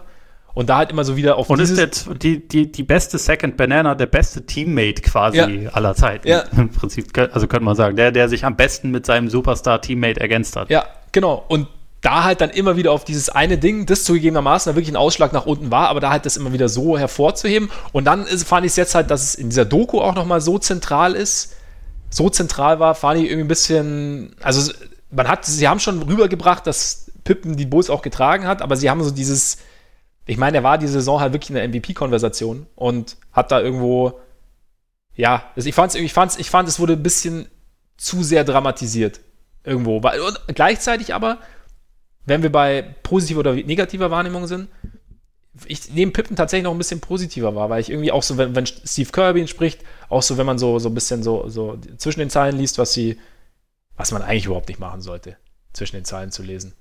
Weil Niemals. Da kommt zu viel Spekulation bei rum. Nein, aber ich fand, es kam so ein bisschen der Eindruck auf, dass er eigentlich wirklich, ein, abgesehen von dieser Aktion, ein sehr, sehr guter Teammate war. Also nicht nur in Bezug auf den Superstar, sondern wirklich einer war, der ähm, ja, sehr, sehr zugänglich war mit seinen, mit seinen Teamkollegen. Und ja, für mich, ich habe irgendwie noch, noch ein bisschen eine, eine positive Warnung von Pippen irgendwo. Trotzdem.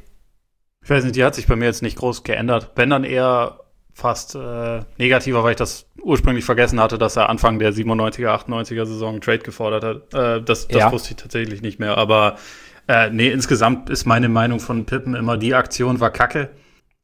Egalisiert aber oder übertrifft auf keinen Fall 10, 12 Jahre perfekter Teammate, den alle geliebt haben ja. in dem Team, der irgendwie auch vor allem dieses in Anführungszeichen äh, kranke Alpha-Tierchen Jordan ein bisschen ausgeglichen hat, weil er halt nett zu den Leuten war und ihnen irgendwie danach so erklärt hat, hey, ich habe das auch schon durchgemacht, so schlimm ist der gar nicht du wirst schon zurechtkommen, so nach dem Motto, der halt einfach so, so dieses, dieses emotionale Gegengewicht ja. gebildet hat und dazu jemand war, der halt dann irgendwie über Jahre von der Organisation auch ein bisschen wie Scheiße behandelt wurde und dass man dann ja einen zugegebenermaßen ziemlich fetten Aussetzer hat, ist okay. Also wie gesagt, sehe ich nicht so, dass man, dass man jemanden dafür dann irgendwie auf ewig verteufeln müsste. Auf keinen ja, Fall. Finde ich auch. Wie gesagt, und in meinen Augen wird es ein bisschen zu groß gemacht. Klar, dass er jetzt dann in der Doku natürlich sagt, ich würde es wieder so machen.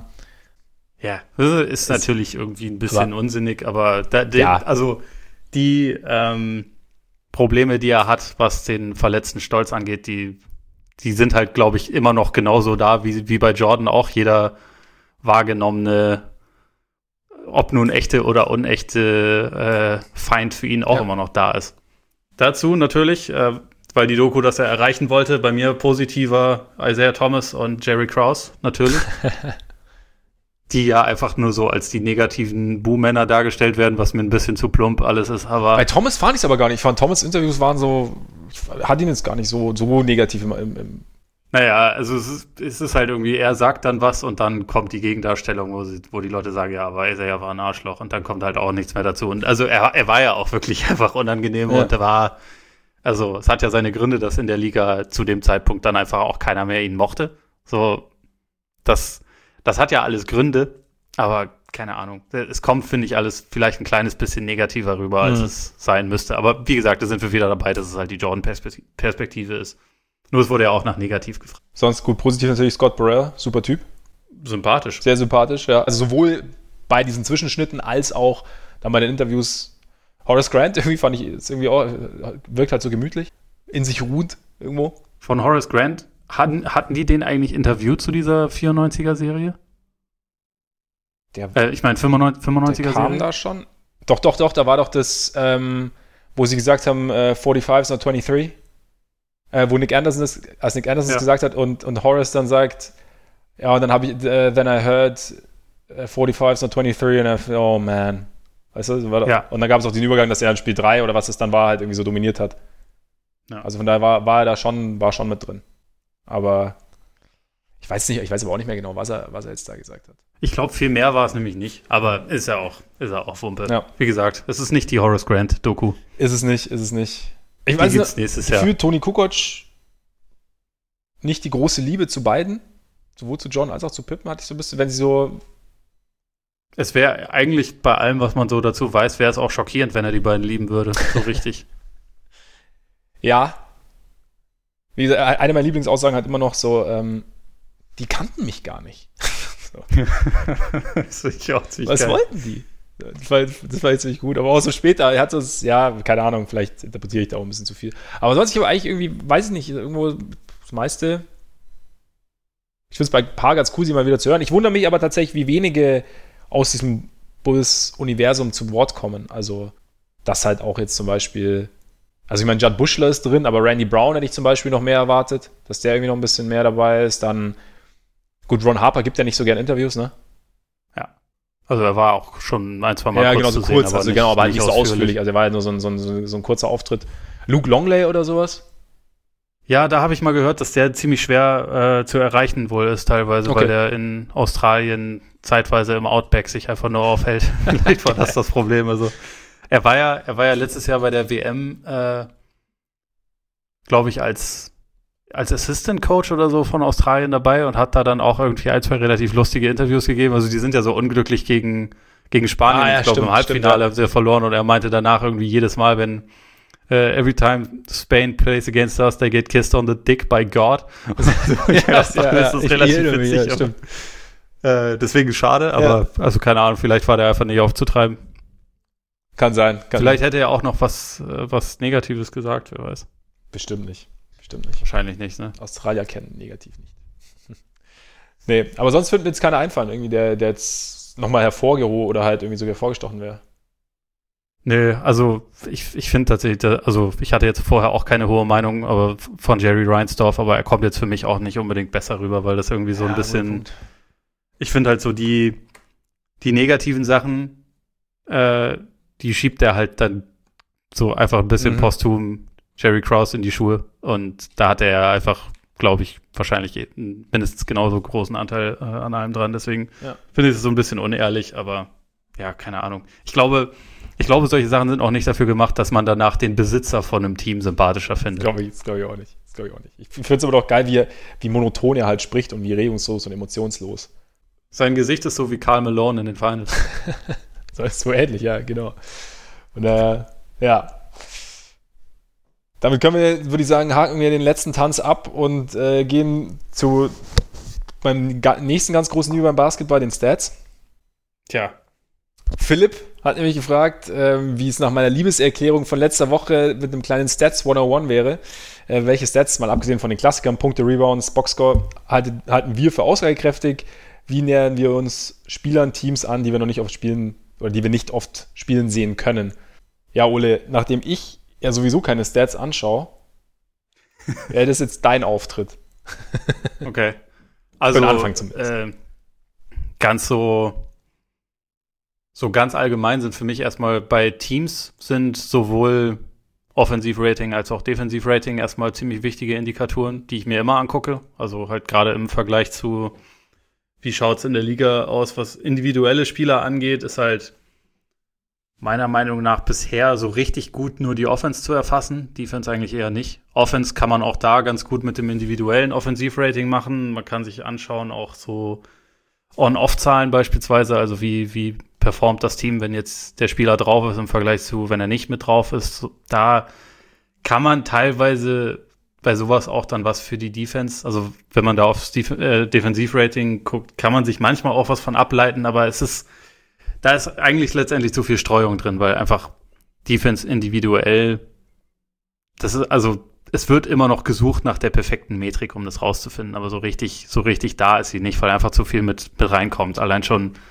so bei Kawhi Leonard beispielsweise, da kannst du halt sagen, ja, okay, der meldet seine Leute ab, aber es ist teilweise ein bisschen schwer zu messen, wenn mhm. zum Beispiel sein Gegenspieler dann einfach gar nicht mehr angespielt wird und alle anderen dann 4 gegen 4 spielen und er halt auf Kawhi Island abge, ähm, abgesiedelt ist, dann kann er ja trotzdem nichts daran ändern, wie jetzt jemand dann von den anderen vier auf den Korb wirft. Also deswegen ist es da einfach relativ schwierig, das so allgemein zusammenzufassen. Aber ja, also ich glaube, für, für den ersten Blick schaue ich mir tatsächlich solche Sachen an und dann kann man halt irgendwie beliebig weiter in die Tiefe gehen. Also so bei NBA.com Stats beispielsweise kann man sich ja auch ähm, Playtype-Stats angucken, wenn einen halt interessiert, auf welche Art und Weise ein Spieler seine Punkte macht, wie erfolgreich er dabei ist. Äh, Punkte pro Play finde ich da halt immer ganz interessant, also weil man da halt sehen kann, wie äh, das Team abschneidet, wenn entweder der Spieler aus einem Play heraus abschließt oder den Ball weiterspielt und, und der nächste dann direkt abschließt.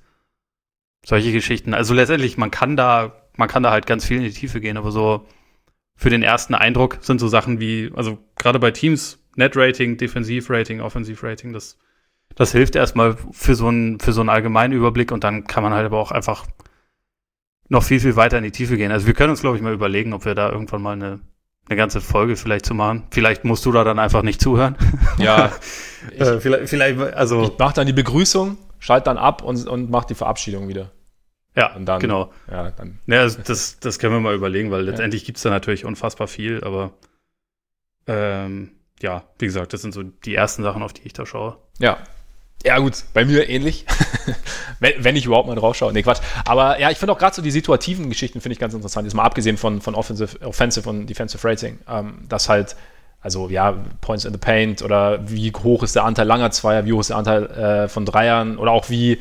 Ähm, ja, genau. Also Three-Point Attempt Rate, Free-Throw Rate und genau. sowas. Das sind auch Sachen, die ich mir eigentlich zum Beispiel immer angucke. Genau. Oder wie also die, ich finde die, die, die Shooting-Stats ganz interessant oder Shooting, also wie aus welcher Distanz ein einzelner Spieler abdrückt, in, wie verteidigt er abdrückt, wie, wie oft, wie, äh, wie erfolgreich und so. Also die, den Mix finde ich mir noch ganz interessant. Also dass man so ein bisschen, also du, du guckst ja jemanden an und denkst, okay, der, weiß ich nicht, es müsste, weiß ich nicht, geht gern contested hoch und im Endeffekt dann kannst du halt schauen, tu das wirklich und merkst aber, man macht da eigentlich gar nichts. Ich habe jetzt halt irgendwie gerade drei Ausschnitte gesehen, gerade wenn man halt äh, Mannschaften oder Teams oder Spieler nicht so oft sieht habe jetzt halt drei Ausschnitte gesehen, in denen es halt so war, aber im Endeffekt ist es im Großen und Ganzen ist es gar nicht so. Also da finde ich schon, da hilft es einem schon, sich da irgendwie so ein, so ein Bild zu bauen. Also deswegen, also nochmal letzte Woche, es war jetzt kein Rant an, äh, komplett gegen Stats, es war eher so, ich glaube, die Quintessenz war eher, um es nochmal, die Quintessenz war eher, dass es halt, äh, dass es mir besser gefällt, oder dass ich, oder dass halt etwas Theoretisches als Basis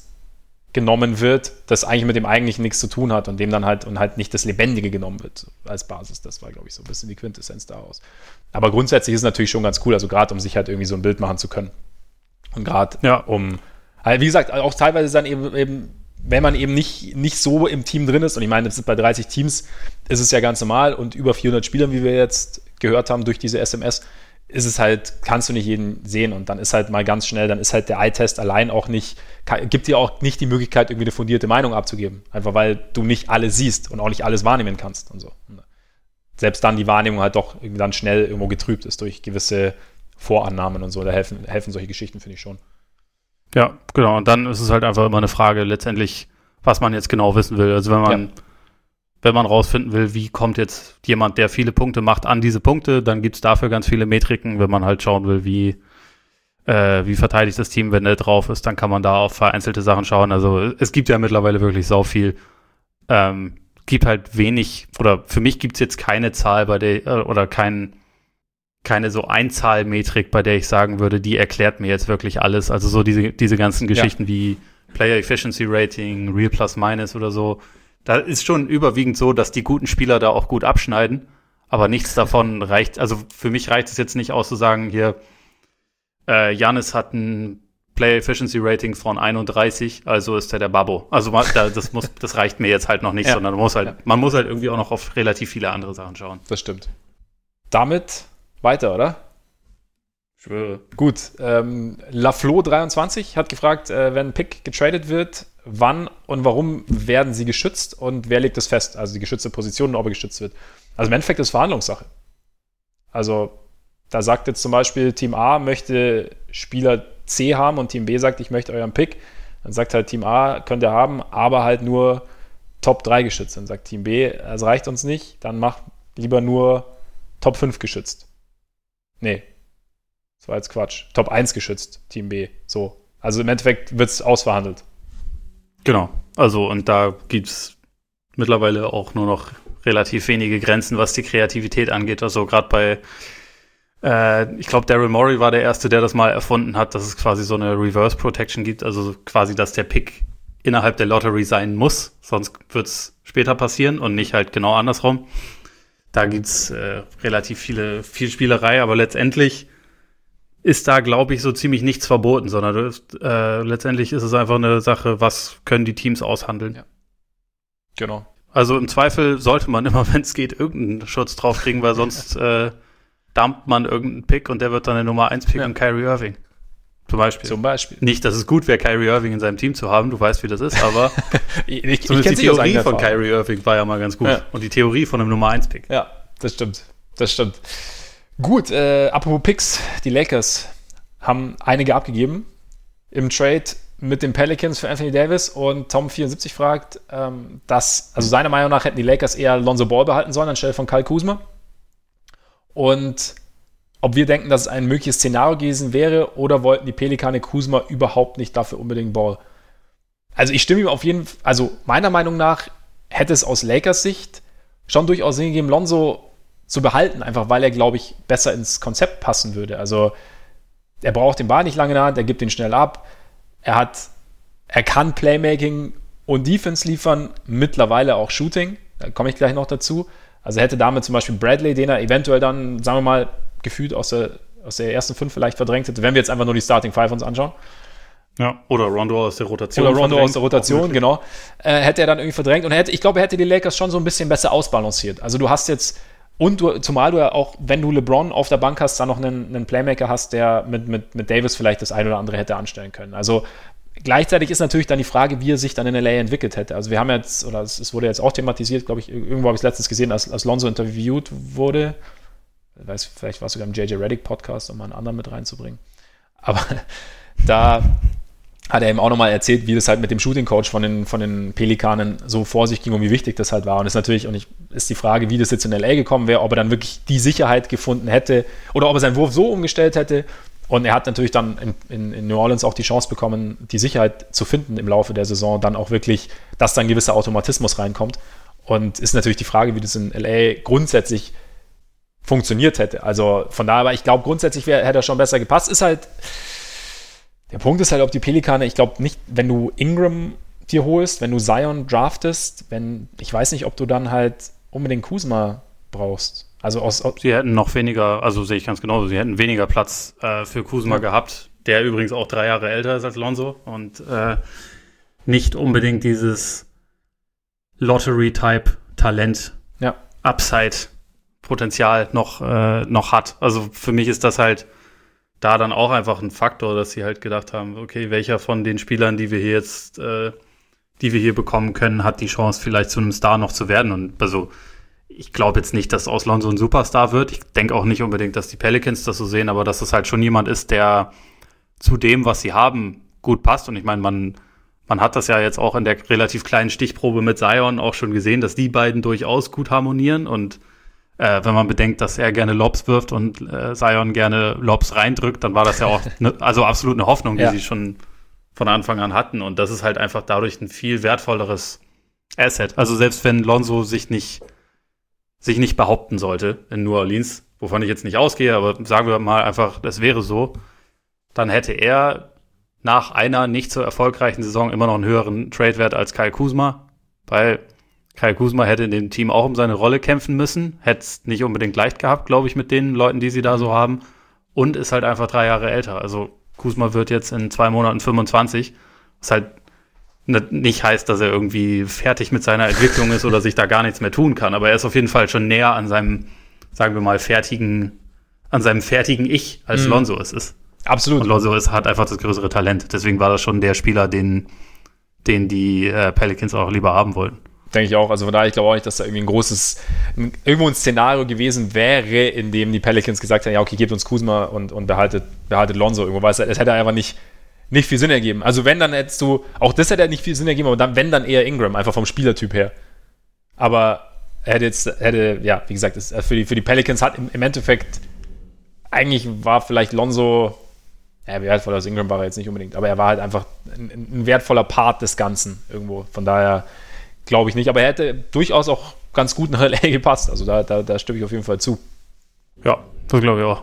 Zumal auch wirklich ja Kuzma ein bisschen das Problem hat, dass er jetzt spielerisch nicht unbedingt ideal in ein Team passt, das LeBron und Davis aufbietet und dann auch noch oft ein Center. Also Ja. das sind ja dann im Prinzip so die Positionen, auf die man ihn packen könnte, schon alle besetzt. Genau, eben. Also von daher, ja, mal schauen, wie sich, wie sich die Geschichte noch weiterentwickelt. Kommen wir damit zur Theorie. Es ein bisschen austoben können, weil LP 93, 95, äh, wenn wir uns die NBA, also die Conference, das Playoff-Format, Draft und Lottery äh, bauen könnten, wie wir wollen, wie würde diese NBA aussehen, Herr Freaks?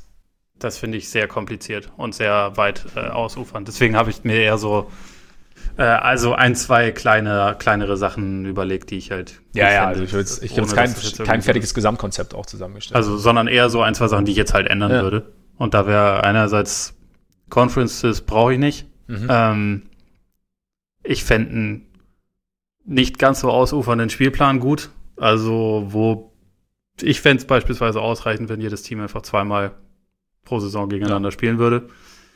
Ähm, und man dann tatsächlich einfach die besten 16 Teams vielleicht auch, also man kann dann auch überlegen, ob man das äh, Playoff-Feld noch weiter oder, oder enger macht, aber sagen wir mal, wir bleiben bei 16 Teams, dann würde ich halt sagen, nimmt halt einfach die 16 besten Teams. Scheiß drauf, ob die jetzt irgendeinen Division-Titel haben oder, oder was auch immer, sondern sollte dann einfach nur nach der Bilanz gehen und vielleicht nach Tiebreakern, wenn halt mehrere Teams die gleiche Bilanz haben. Die kann man, also da kann man dann schauen, wo man diese Tiebreaker anlegt, aber es sollte nicht wichtiger sein, wo man, äh, wo man auf der Landkarte Ja. ist, als welche Bilanz man hat. Also so beispielsweise, dass im Osten immer wieder Teams mit negativer Bilanz reinkommen und im Westen Teams mit positiver Bilanz nicht reinkommen. Das sollte man halt vermeiden. Also das wäre in meiner idealen äh, NBA auf jeden Fall der Fall.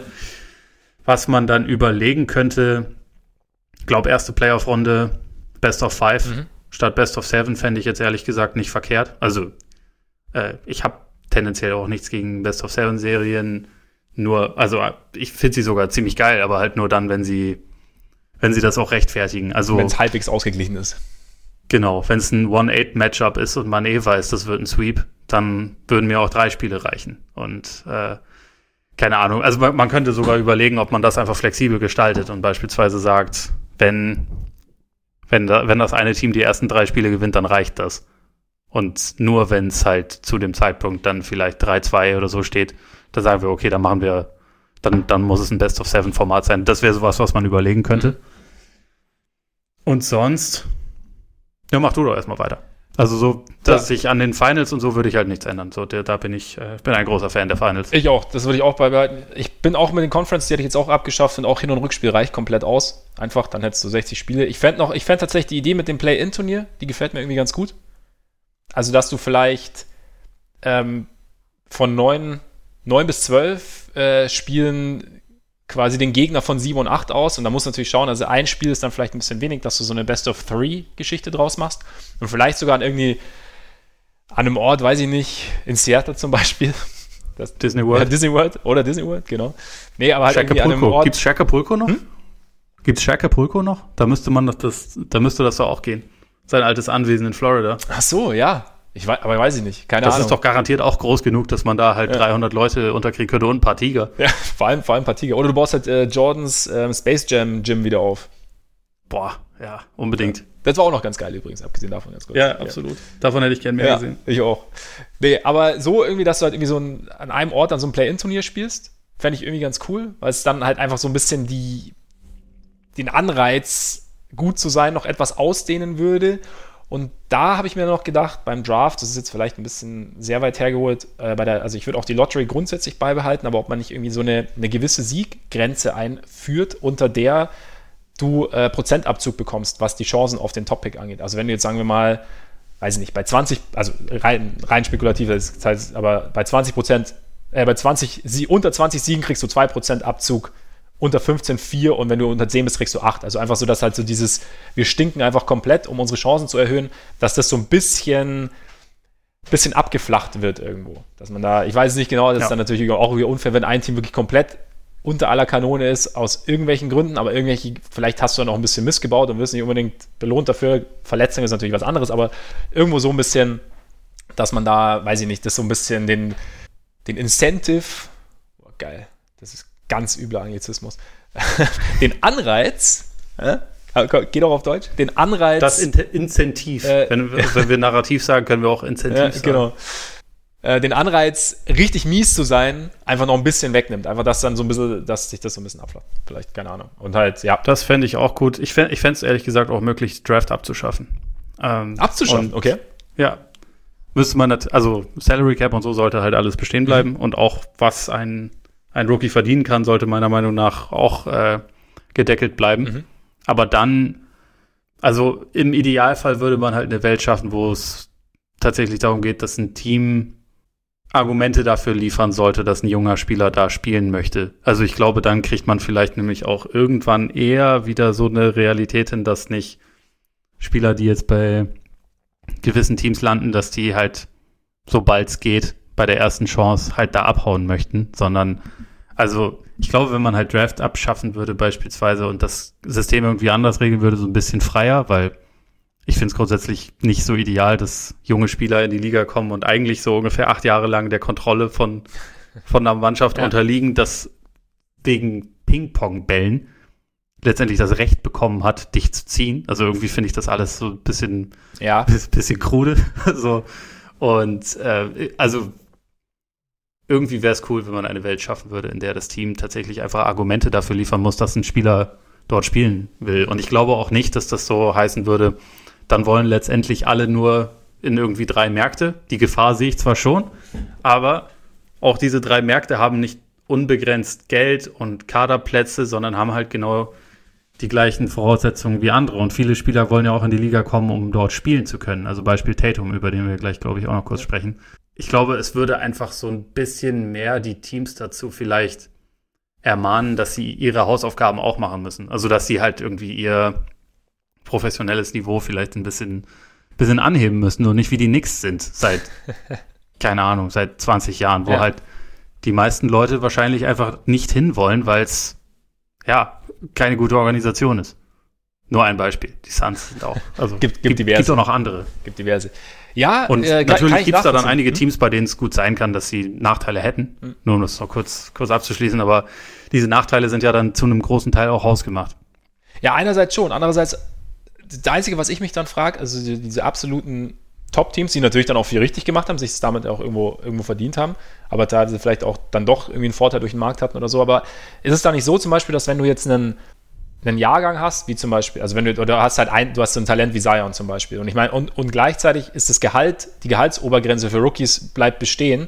Das heißt, er kann sowieso nur einen gewissen Prozentsatz, also einen gewissen Anteil, er kriegt, ich weiß gerade gar nicht, 5 Millionen maximal im ersten Jahr.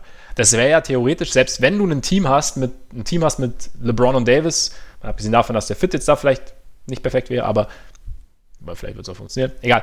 Aber selbst dann hättest du ja relativ einfach die Möglichkeit, genügend Cap Space und Kaderplatz klar zu machen, um ihn dir dann zu holen. Also ist es dann, wäre das dann nicht, wäre der Vorteil für die ja, Zion Guten ein, dann doch nicht ja. zu hoch? Zion ist ein, ist ein komplizierter Fall. Vielleicht muss, also, keine Ahnung. Also ist es, es ist auch nicht, es ist auch keine endgültig durchdachte ja. Situation, aber also ja, vielleicht, vielleicht ist es auch gar nicht notwendig, dass man Rookies da so streng deckelt, was ihr Gehalt angeht. Also es war ein bisschen mehr als 5 Millionen, was jetzt ein Nummer 1 Pick ja. aktuell bekommt, aber ja, ich meine, klar, wäre auch eine wäre auch eine Möglichkeit, das halt einfach ein bisschen freier zu zu gestalten. Ja. Ja, ja vielleicht klar, dann oder dass die Gehalts, die Obergrenze halt wirklich so ist, dass es halt ein, ein, ein großer Batzen ist sozusagen, also dass es eben nicht reicht, äh, weiß ich nicht, jetzt natürlich übertrieben, aber eine Mid-Level-Exception frei zu schaufeln, um ihn dann halt zu bekommen, sondern dass du halt einfach ein bisschen mehr dann, aber dann, ja, vielleicht, keine Ahnung, kann, kann schon funktionieren. Und ich meine, das Argument zu sagen, dass einfach ein Ping-Pong-Ball drüber, über dein Schicksal für die nächsten so und so viele Jahre entscheidet, ist äh, natürlich, und halt, ja, ist natürlich schon ein Punkt, an dem, an dem man gern feilen kann. ja, vor allem, wenn du dann halt irgendwie bei einer Organisation landest, wo halt irgendwie Donald Sterling der Boss ist oder so und ja. eigentlich aber nicht viele Mechanismen hast, um da wegzukommen. Außer indem du dich unbeliebt machst, weil du sagst, ich möchte einen Trade. Also, das ist halt kein, kein ideales System. Nee, ist kein ideal. Zumal, ja, man könnte vielleicht auch bei, bei Besitzern irgendwie so einen, ähm, so einen, weiß ich nicht, so einen gewissen Standard einführen, dass es halt. Dass halt das ist schwierig. Die, Wenn man die sonst nirgendwo hat, diese Standards, wieso, warum sollte man sie dann ausgerechnet dort haben? Irgendwo muss man ja anfangen. warum, warum, warum nicht mal oben anfangen? Wenn, wenn, man, wenn man US-Präsident werden kann, ja, kann man auch okay, äh, NBA-Teambesitzer werden. Wobei es da vielleicht auch nicht schlecht wäre, wenn wir uns da wieder mehr Standard angewöhnen würden. Aber das ist ein anderes ja. Thema. Ja, das ist ein anderes ja. Thema. Bevor wir uns da verrennen, nächste Frage. 13 Sascha 79 fragt, wenn ihr eine Top 5 aus unseren Lieblingsspielern zusammenstellen müsstet, welche wären das? Das ist jetzt natürlich die Frage All-Time oder aktuell. Es ist tatsächlich auch also grundsätzlich schwierig, aber lass es vielleicht eher mal mit, mit aktuell anfangen mhm. und dann gucken, ob wir uns noch äh, weiter irgendwo hinarbeiten. Wobei ich gar nicht weiß, äh, ob ich das so, ich das so hinbekomme. Willst du, willst du vielleicht anfangen, während ich. Äh, also, ja, ich kann, ich kann auf jeden Fall anfangen. Also, es ist jetzt bei mir, die würde jetzt, wenn sie so spielen würde, ich weiß nicht, ob sie alles gewinnen würde. Es ist schon so halb so, dass ich dass es rechtfertigen kann, dass ich die Spieler da hinstelle. Also, ich habe jetzt nicht fünf Guards oder so, aber. Ne? Äh, aber vier plus äh, ein Small Forward. Genau, nein, nein, nein. Also, ich, ich habe einen langen dabei, selbstverständlich. Okay. Vielleicht, vielleicht kannst du dir, vielleicht weißt du, wer es ist, aber. Ja, ich glaube schon. Also ich habe äh, tatsächlich Fred Van Vliet, weil ich ihn irgendwie geil finde. Dann ähm, Gewürzsteffen. Dann natürlich äh, Clay. Der Small Forward, ja. Der Small Forward, genau. Dann kommt mein Power Forward. Von der Masse her passt ungefähr. Luca. Ah, okay. Ja. Ah, ich, ich sehe schon ein zurechtgemogeltes Sehr Team. Sehr zurechtgemogelt. Und dann kommt äh, selbstverständlich am Ende, wann, wenn nicht am Ende der Finisher? Lauri. Der Finisher, oh, ich dachte, es kommt wenigstens Jokic. Jokic hatte Meine ich erst drin, Güte. aber ich habe gedacht, ohne Bullen kann ich das nicht laufen lassen. das ist ja verheerend. Also, ich, ich sage einfach mal so die Leute, die mir diese Saison am meisten Spaß ja. gemacht haben. Vielleicht auf der 5 mit Jokic, auf der 1 mit Morant. Mhm. Ähm, dann packe ich bei mir halt einfach mal Doncic auf die 2, weil kann ja alles. Ein, ein guter Spieler kann äh, auf jedem Rasen spielen, sozusagen. Mhm. Ähm, boah, Tatum. Wobei, nein, Quatsch. Eigentlich eher Jalen Brown, okay. wenn ich ehrlich bin. Muss da noch rein.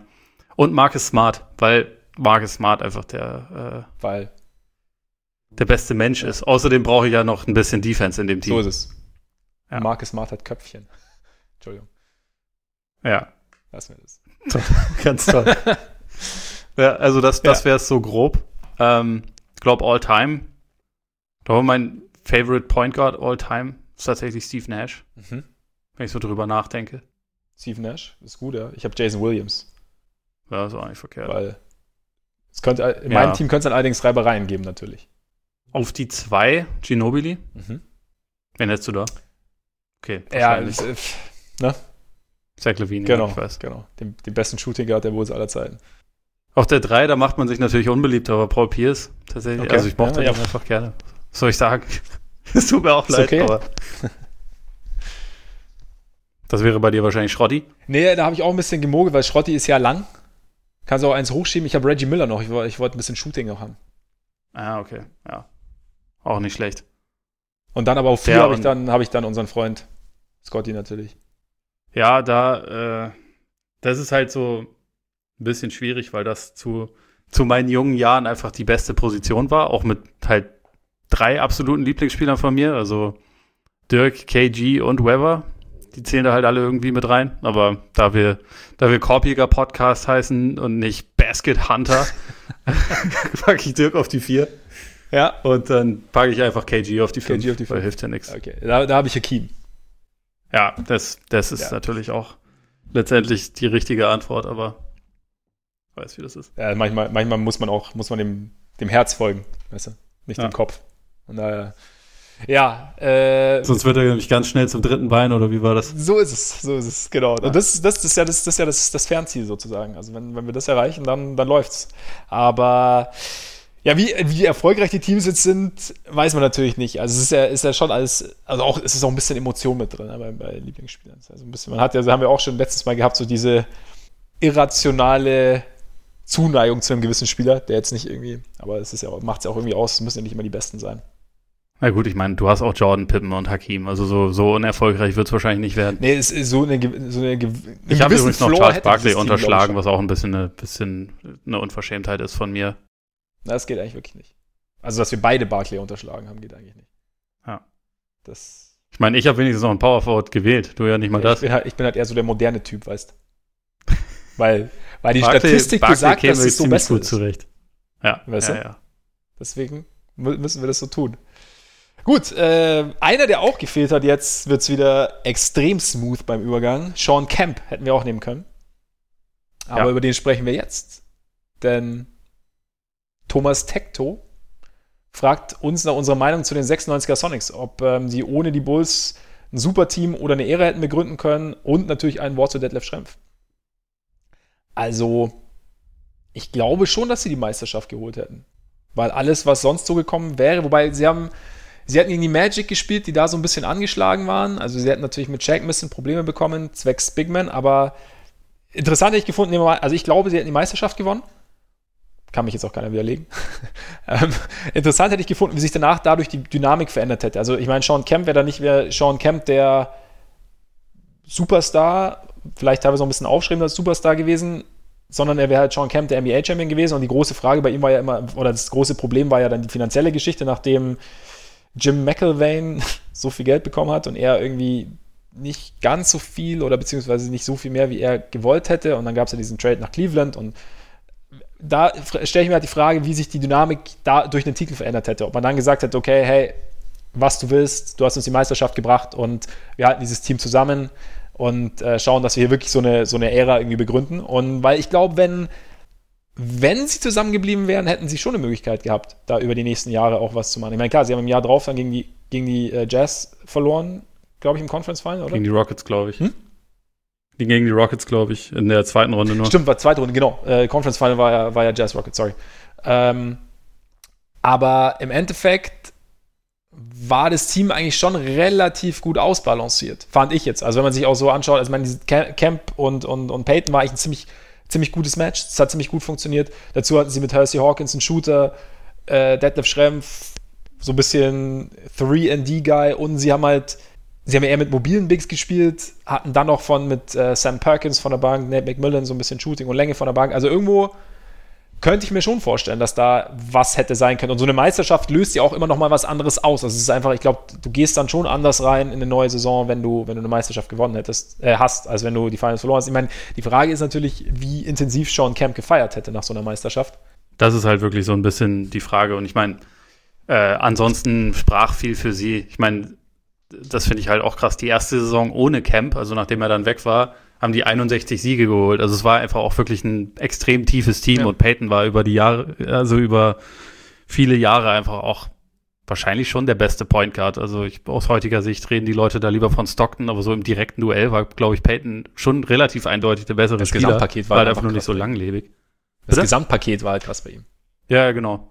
Und ja, ich meine, dieses Team hatte im Prinzip schon alles, aber es hatte halt letztendlich dann einfach vielleicht nicht unbedingt die Charaktere mhm. und äh, es hatte diese, diese Situation mit McElvain und deswegen kann man da auch nur spekulieren, weil äh, vielleicht läuft es anders, wenn Camp zu dem Zeitpunkt Finals MVP ist und, und das Team irgendwie erkennt, was sie da haben. Aber so wie es gelaufen ist, ist es halt implodiert. Und also auch bei allem, was man so über ihn über die Jahre erfahren hat, war das jetzt auch nicht unbedingt ganz unwahrscheinlich, dass ihm sowas passieren mhm. würde, weil es halt irgendwie, sagen wir mal, vom, vom Typ her anfällig war.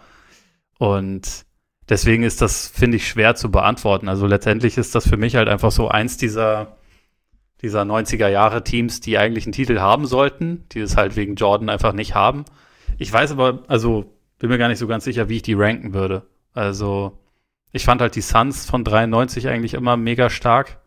Weiß aber nicht, ob sie jetzt besser waren als die Sonics da, weil die Sonics hatten halt diese krasse Tiefe. Ja. Dann hattest du die Magic, die halt vielleicht ein bisschen jung waren, aber vom Potenzial her ja auch eigentlich Mhm. alles hätten reißen können, wenn Shaq nicht abgehauen wäre und Penny dann halt relativ viele Verletzungen gehabt hätte und so. Die Ähm, Blazers ja eigentlich auch, die 91 eigentlich knapp an den Lakers gescheitert sind im Conference Final. Eigentlich da schon reif waren, mehr oder weniger. Und dann halt Ja. 92 die Finals knapp verloren haben. Also es war ja auch. Ja. Und dann hast du halt noch die Jazz, die da irgendwie auch immer noch mit, mit reinfuhrwerken. Also finde ich gar nicht so leicht. Ich weiß, also gerade auch bei den Teams, die da so im Westen rumliefen, die Sonics hatten ja im, danach, äh, im Jahr danach zumindest auch noch mal die Chance Ja. und haben es nicht gebacken bekommen, in die, also zumindest in die Conference Finals zu kommen. Deswegen ist vielleicht so Superteam ein bisschen hochgegriffen, aber ich hätte mir schon vorstellen können, dass sie äh, in dem Matchup, wenn es jetzt, wie du schon gesagt hast, halt gegen die Magic statt gegen die Bulls ge gegangen wäre, dass sie da vielleicht den Titel geholt hätten. Und dann kannst du letztendlich halt relativ viele Teile der Geschichte neu schreiben, aber Klar. schwierig. Aber es war, es war schon, also ich tue mich halt, das Ranking finde ich auch interessant, weil ich tue mich gerade, obwohl sie zweimal in den Finals waren, tue ich mich mit den Jazz einfach schwer, sie so allgemein, weil sie einfach, vielleicht sind sie einfach zu bieder oder zu, es war alles zu automatisch, ich, keine Ahnung, sie halt wirklich einzuordnen in dieses Ganze. Du sprichst mir aus der Seele. Endlich. Es kommt selten genug vor, ne? Aber ich Ja. weiß, ich, keine Ahnung, ich habe dieses Team, eigentlich ist es, also ich meine, du hast ja die, das, das Rockets-Team mit Barclay, haben wir ja auch noch vergessen, ne? Weil es ist ja eigentlich auch, also Barclay kam ja irgendwie nach Houston, um da irgendwie nochmal eine Chance auf den Ring zu haben. Und dann im 97 er dieser Dreier von Stockton, der die, die Jazz dann ins Finale gebracht hat. Und ja, irgendwie, ich weiß auch nicht, war, sind sie einfach, waren die Jazz einfach nur am wenigsten flashy und deswegen redet man nicht mehr ganz so über sie? Oder oder deswegen äh, empfindet man, dass die Sonics jetzt zum Beispiel ein höheres Ceiling hatten? Die Sonics waren auf jeden Fall sehr viel funkier. Das ja, muss das man schon sagen. Aber da hat ja, da hat ja Sean, Sean Camp allein gereicht, um die geballte Ja. Funkiness der Jazz irgendwie zu übertreffen. Also, Sean Camps kleiner Finger hätte Ja, dafür gereicht, muss man dazu sagen.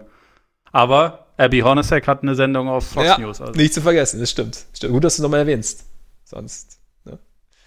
Will uns was rausgehen. Ja, aber ich weiß auch nicht, bei Jazz, das, das finde ich schwer, die irgendwie einzuordnen. Oder ich, ich persönlich finde es schwer, sie einzuordnen. Weiß nicht genau, wie und wo, aber naja. Ich auch, aber ich glaube, da hat halt auch einfach die, die Antipathie Ja, eben genau. Also es kann, kann gut sein. Halt einfach, weil, halt, weil es halt echt gefühlt zumindest sehr, sehr bieder war und man deshalb irgendwo nicht so ein, ja, nicht so eine Bindung aufbauen konnte wie zu Sean Camp zum Beispiel. Ja. Äh, Detlef Schrempf, noch ganz kurz, war eigentlich tatsächlich damals schon irgendwie so, so der, der, der Prototyp des richtig, richtig guten Rollenspielers. Ne? Hat, äh, konnte auf mehreren Positionen spielen, konnte verteidigen. Also ich meine, er hat Jordan nicht die kompletten Finals verteidigt, es hat auch nicht mega gut geklappt, aber allein die Tatsache, und er hat ziemlich viel Hilfe bekommen, da auch in Spiel 1 immer. Also sind sie relativ schnell dann immer von, ja, zum, zum Doppeln übergegangen, um den Ball aus Jordans Händen zu bekommen. Aber da, allein die Tatsache, dass, dass man es ihm erstmal anvertraut hat, zeigt ja schon eine gewisse Fähigkeit. Und ähm, hat über die Karriere, glaube ich, äh, fast 50 Prozent aus dem Feld getroffen, fast 40 Prozent Dreier. War eigentlich, ja, da wäre auch heute noch ein sehr, sehr wertvoller Rollenspieler, könnte ich mir vorstellen. Ja, ich, also ich glaube potenziell sogar mehr als Ja. das. Wahrscheinlich würde er heute ein bisschen, bisschen mehr noch von draußen draufhalten. Das hat er nur ein paar Jahre wirklich, äh, also so zwischen, zwischen zwei und drei pro Spiel ge genommen, aber hat da eigentlich immer auf einem relativ hohen Niveau getroffen. Ich gehe davon aus, dass es heute ein bisschen größerer Teil seines Spiels wäre, aber äh, der hatte absolut ein Skillset, was sich, glaube ich, auf heute sehr gut Ja. übertragen lassen würde. Also zumal du ihn halt also heute würde er wahrscheinlich primär als Power Forward spielen, glaube ich, mit seiner, mit seiner Länge, die er hatte, ja. aber kann man sich im Prinzip ja wunderbar vorstellen. Also war eigentlich ja fast ein bisschen seiner Zeit voraus, so mit dem, mit dem, was er so, was er so auf dem Kasten hatte. Ja, fand ich auch. Also war, ich- war irgendwie war ein ganz cooler Spieler. War natürlich Problem, dass er bei den Sonics war, damit auf der falschen Seite. Deswegen ähm, musste ich ihn leider nicht mögen. Zumindest 1996. Tut mir leid. Ja, ja. Aber wo, Und dann war er noch bei den Jailblazers. Stimmt. Stimmt, da mochte ich ihn dann. Nein, aber was ich, äh, nein, ich hatte natürlich nie was gegen ihn. Wo ich immer auch dran denken muss, ist äh, so eine Werbung, Mitte der 90er, ge- als äh, Adidas Streetball groß machen wollte. Ich glaube, war es Adidas? Ich weiß nicht, auf jeden Fall hat er irgendwann gesagt, er sagt immer, steh ich im Weg. Sorry, ist mein Job. Ich weiß nicht, ob du die schon mal gehört hast, ob ihr die schon mal gehört habt, aber irgendwie jedes Mal, wenn ich Detlef Schrempf sehe, muss ich an Doch, diesen Satz ja, die denken. glaub Oder ich, diese zwei gesehen. Sätze. Ich muss immer an die Überschrift denken, die unser geschätzter Kollege Stefan Petri bei, bei der Legenden-Story über Schrempf gemacht hat, die ein Mann wie sein Haarschnitt war. Fand ich relativ witzig. irgendwie irgendwie habe ich die immer im Kopf. Aber bei ihm tatsächlich auch, dass er mittlerweile so ein krass amerikanisiertes Deutsch spricht, dass es halt einfach wirklich mehr amerikanisch ist als sonst irgendwas. Ja. Also weil er halt einfach sein ganzes Leben jetzt ja mittlerweile fast in den USA verbracht hat. Ja, der ist, er war ja auch im College schon in den USA, ne? Ich, ja, ja genau. glaube sogar Highschool schon. Oder Highschool, ja genau, stimmt. Also ja, die letzten also, zwei Jahre oder so der Highschool Ja. und so. Also schon sehr, sehr, sehr amerikanisch. Nee, aber eigentlich echt ein cooler Spieler gewesen irgendwie. Hat so ein bisschen, ja auch Sixth Man of the Year gewesen mit den Pacers damals noch, ne? Vor, vor der Sonics-Zeit. Ja. Von daher, jetzt wäre die Frage, wir machen das äh, kurze Live-Diskussion. Ich meine, wir sind jetzt schon über anderthalb Stunden. Sollen wir, du hast Tatum zwar schon angekündigt, sollen wir Tatum jetzt noch machen oder sollen wir Tatum auf Freitag schieben und damit äh, quasi mit einem Knalle öffnen am Freitag? Du hast Hunger, ne? Ey, ja, brutal Hunger. Ja, dann, dann, dann lass es das so einfach so. Machen wir so, oder? Dann kommen wir aber Ja, am Freitag mit Jason Tatum zurück und ähm, genau, und noch diversen anderen Fragen natürlich von euch. Also ihr könnt bis dahin auch gerne noch ein bisschen was reinschicken. Gucken wir, dass wir das auch irgendwie noch, vielleicht ist die eine oder andere reinkriegen. Und sonst würde ich sagen, Freunde, es, es war uns wieder eine große Ehre, dass ihr zugehört habt. Vielen Dank. Wir verabschieden uns jetzt zum vorletzten Mal im Nachgang von irgendwelchen Gedanken zu The Last Dance. Am Montag, letzte Folge, abgefahren. Und ja, wenn ihr Lust habt, könnt ihr uns natürlich gern abonnieren. Also wenn ihr Lust habt, uns noch nicht getan habt, könnt ihr uns abonnieren auf Spotify, auf Apple Podcasts, wo ihr uns auch eine Rezension hinterlassen könnt. Was sehr, sehr schön wäre. Vor allem, wenn sie positiv ist natürlich. Und genau, schaut bei Patreon vorbei. Am Freitag geht es dann wahrscheinlich ziemlich sicher weiter. Und jetzt würde ich sagen, vielen Dank fürs Zuhören. Genießt euren Tag, euren Abend, euren Morgen und bis bald hoffentlich. Reingehauen. Reingehauen.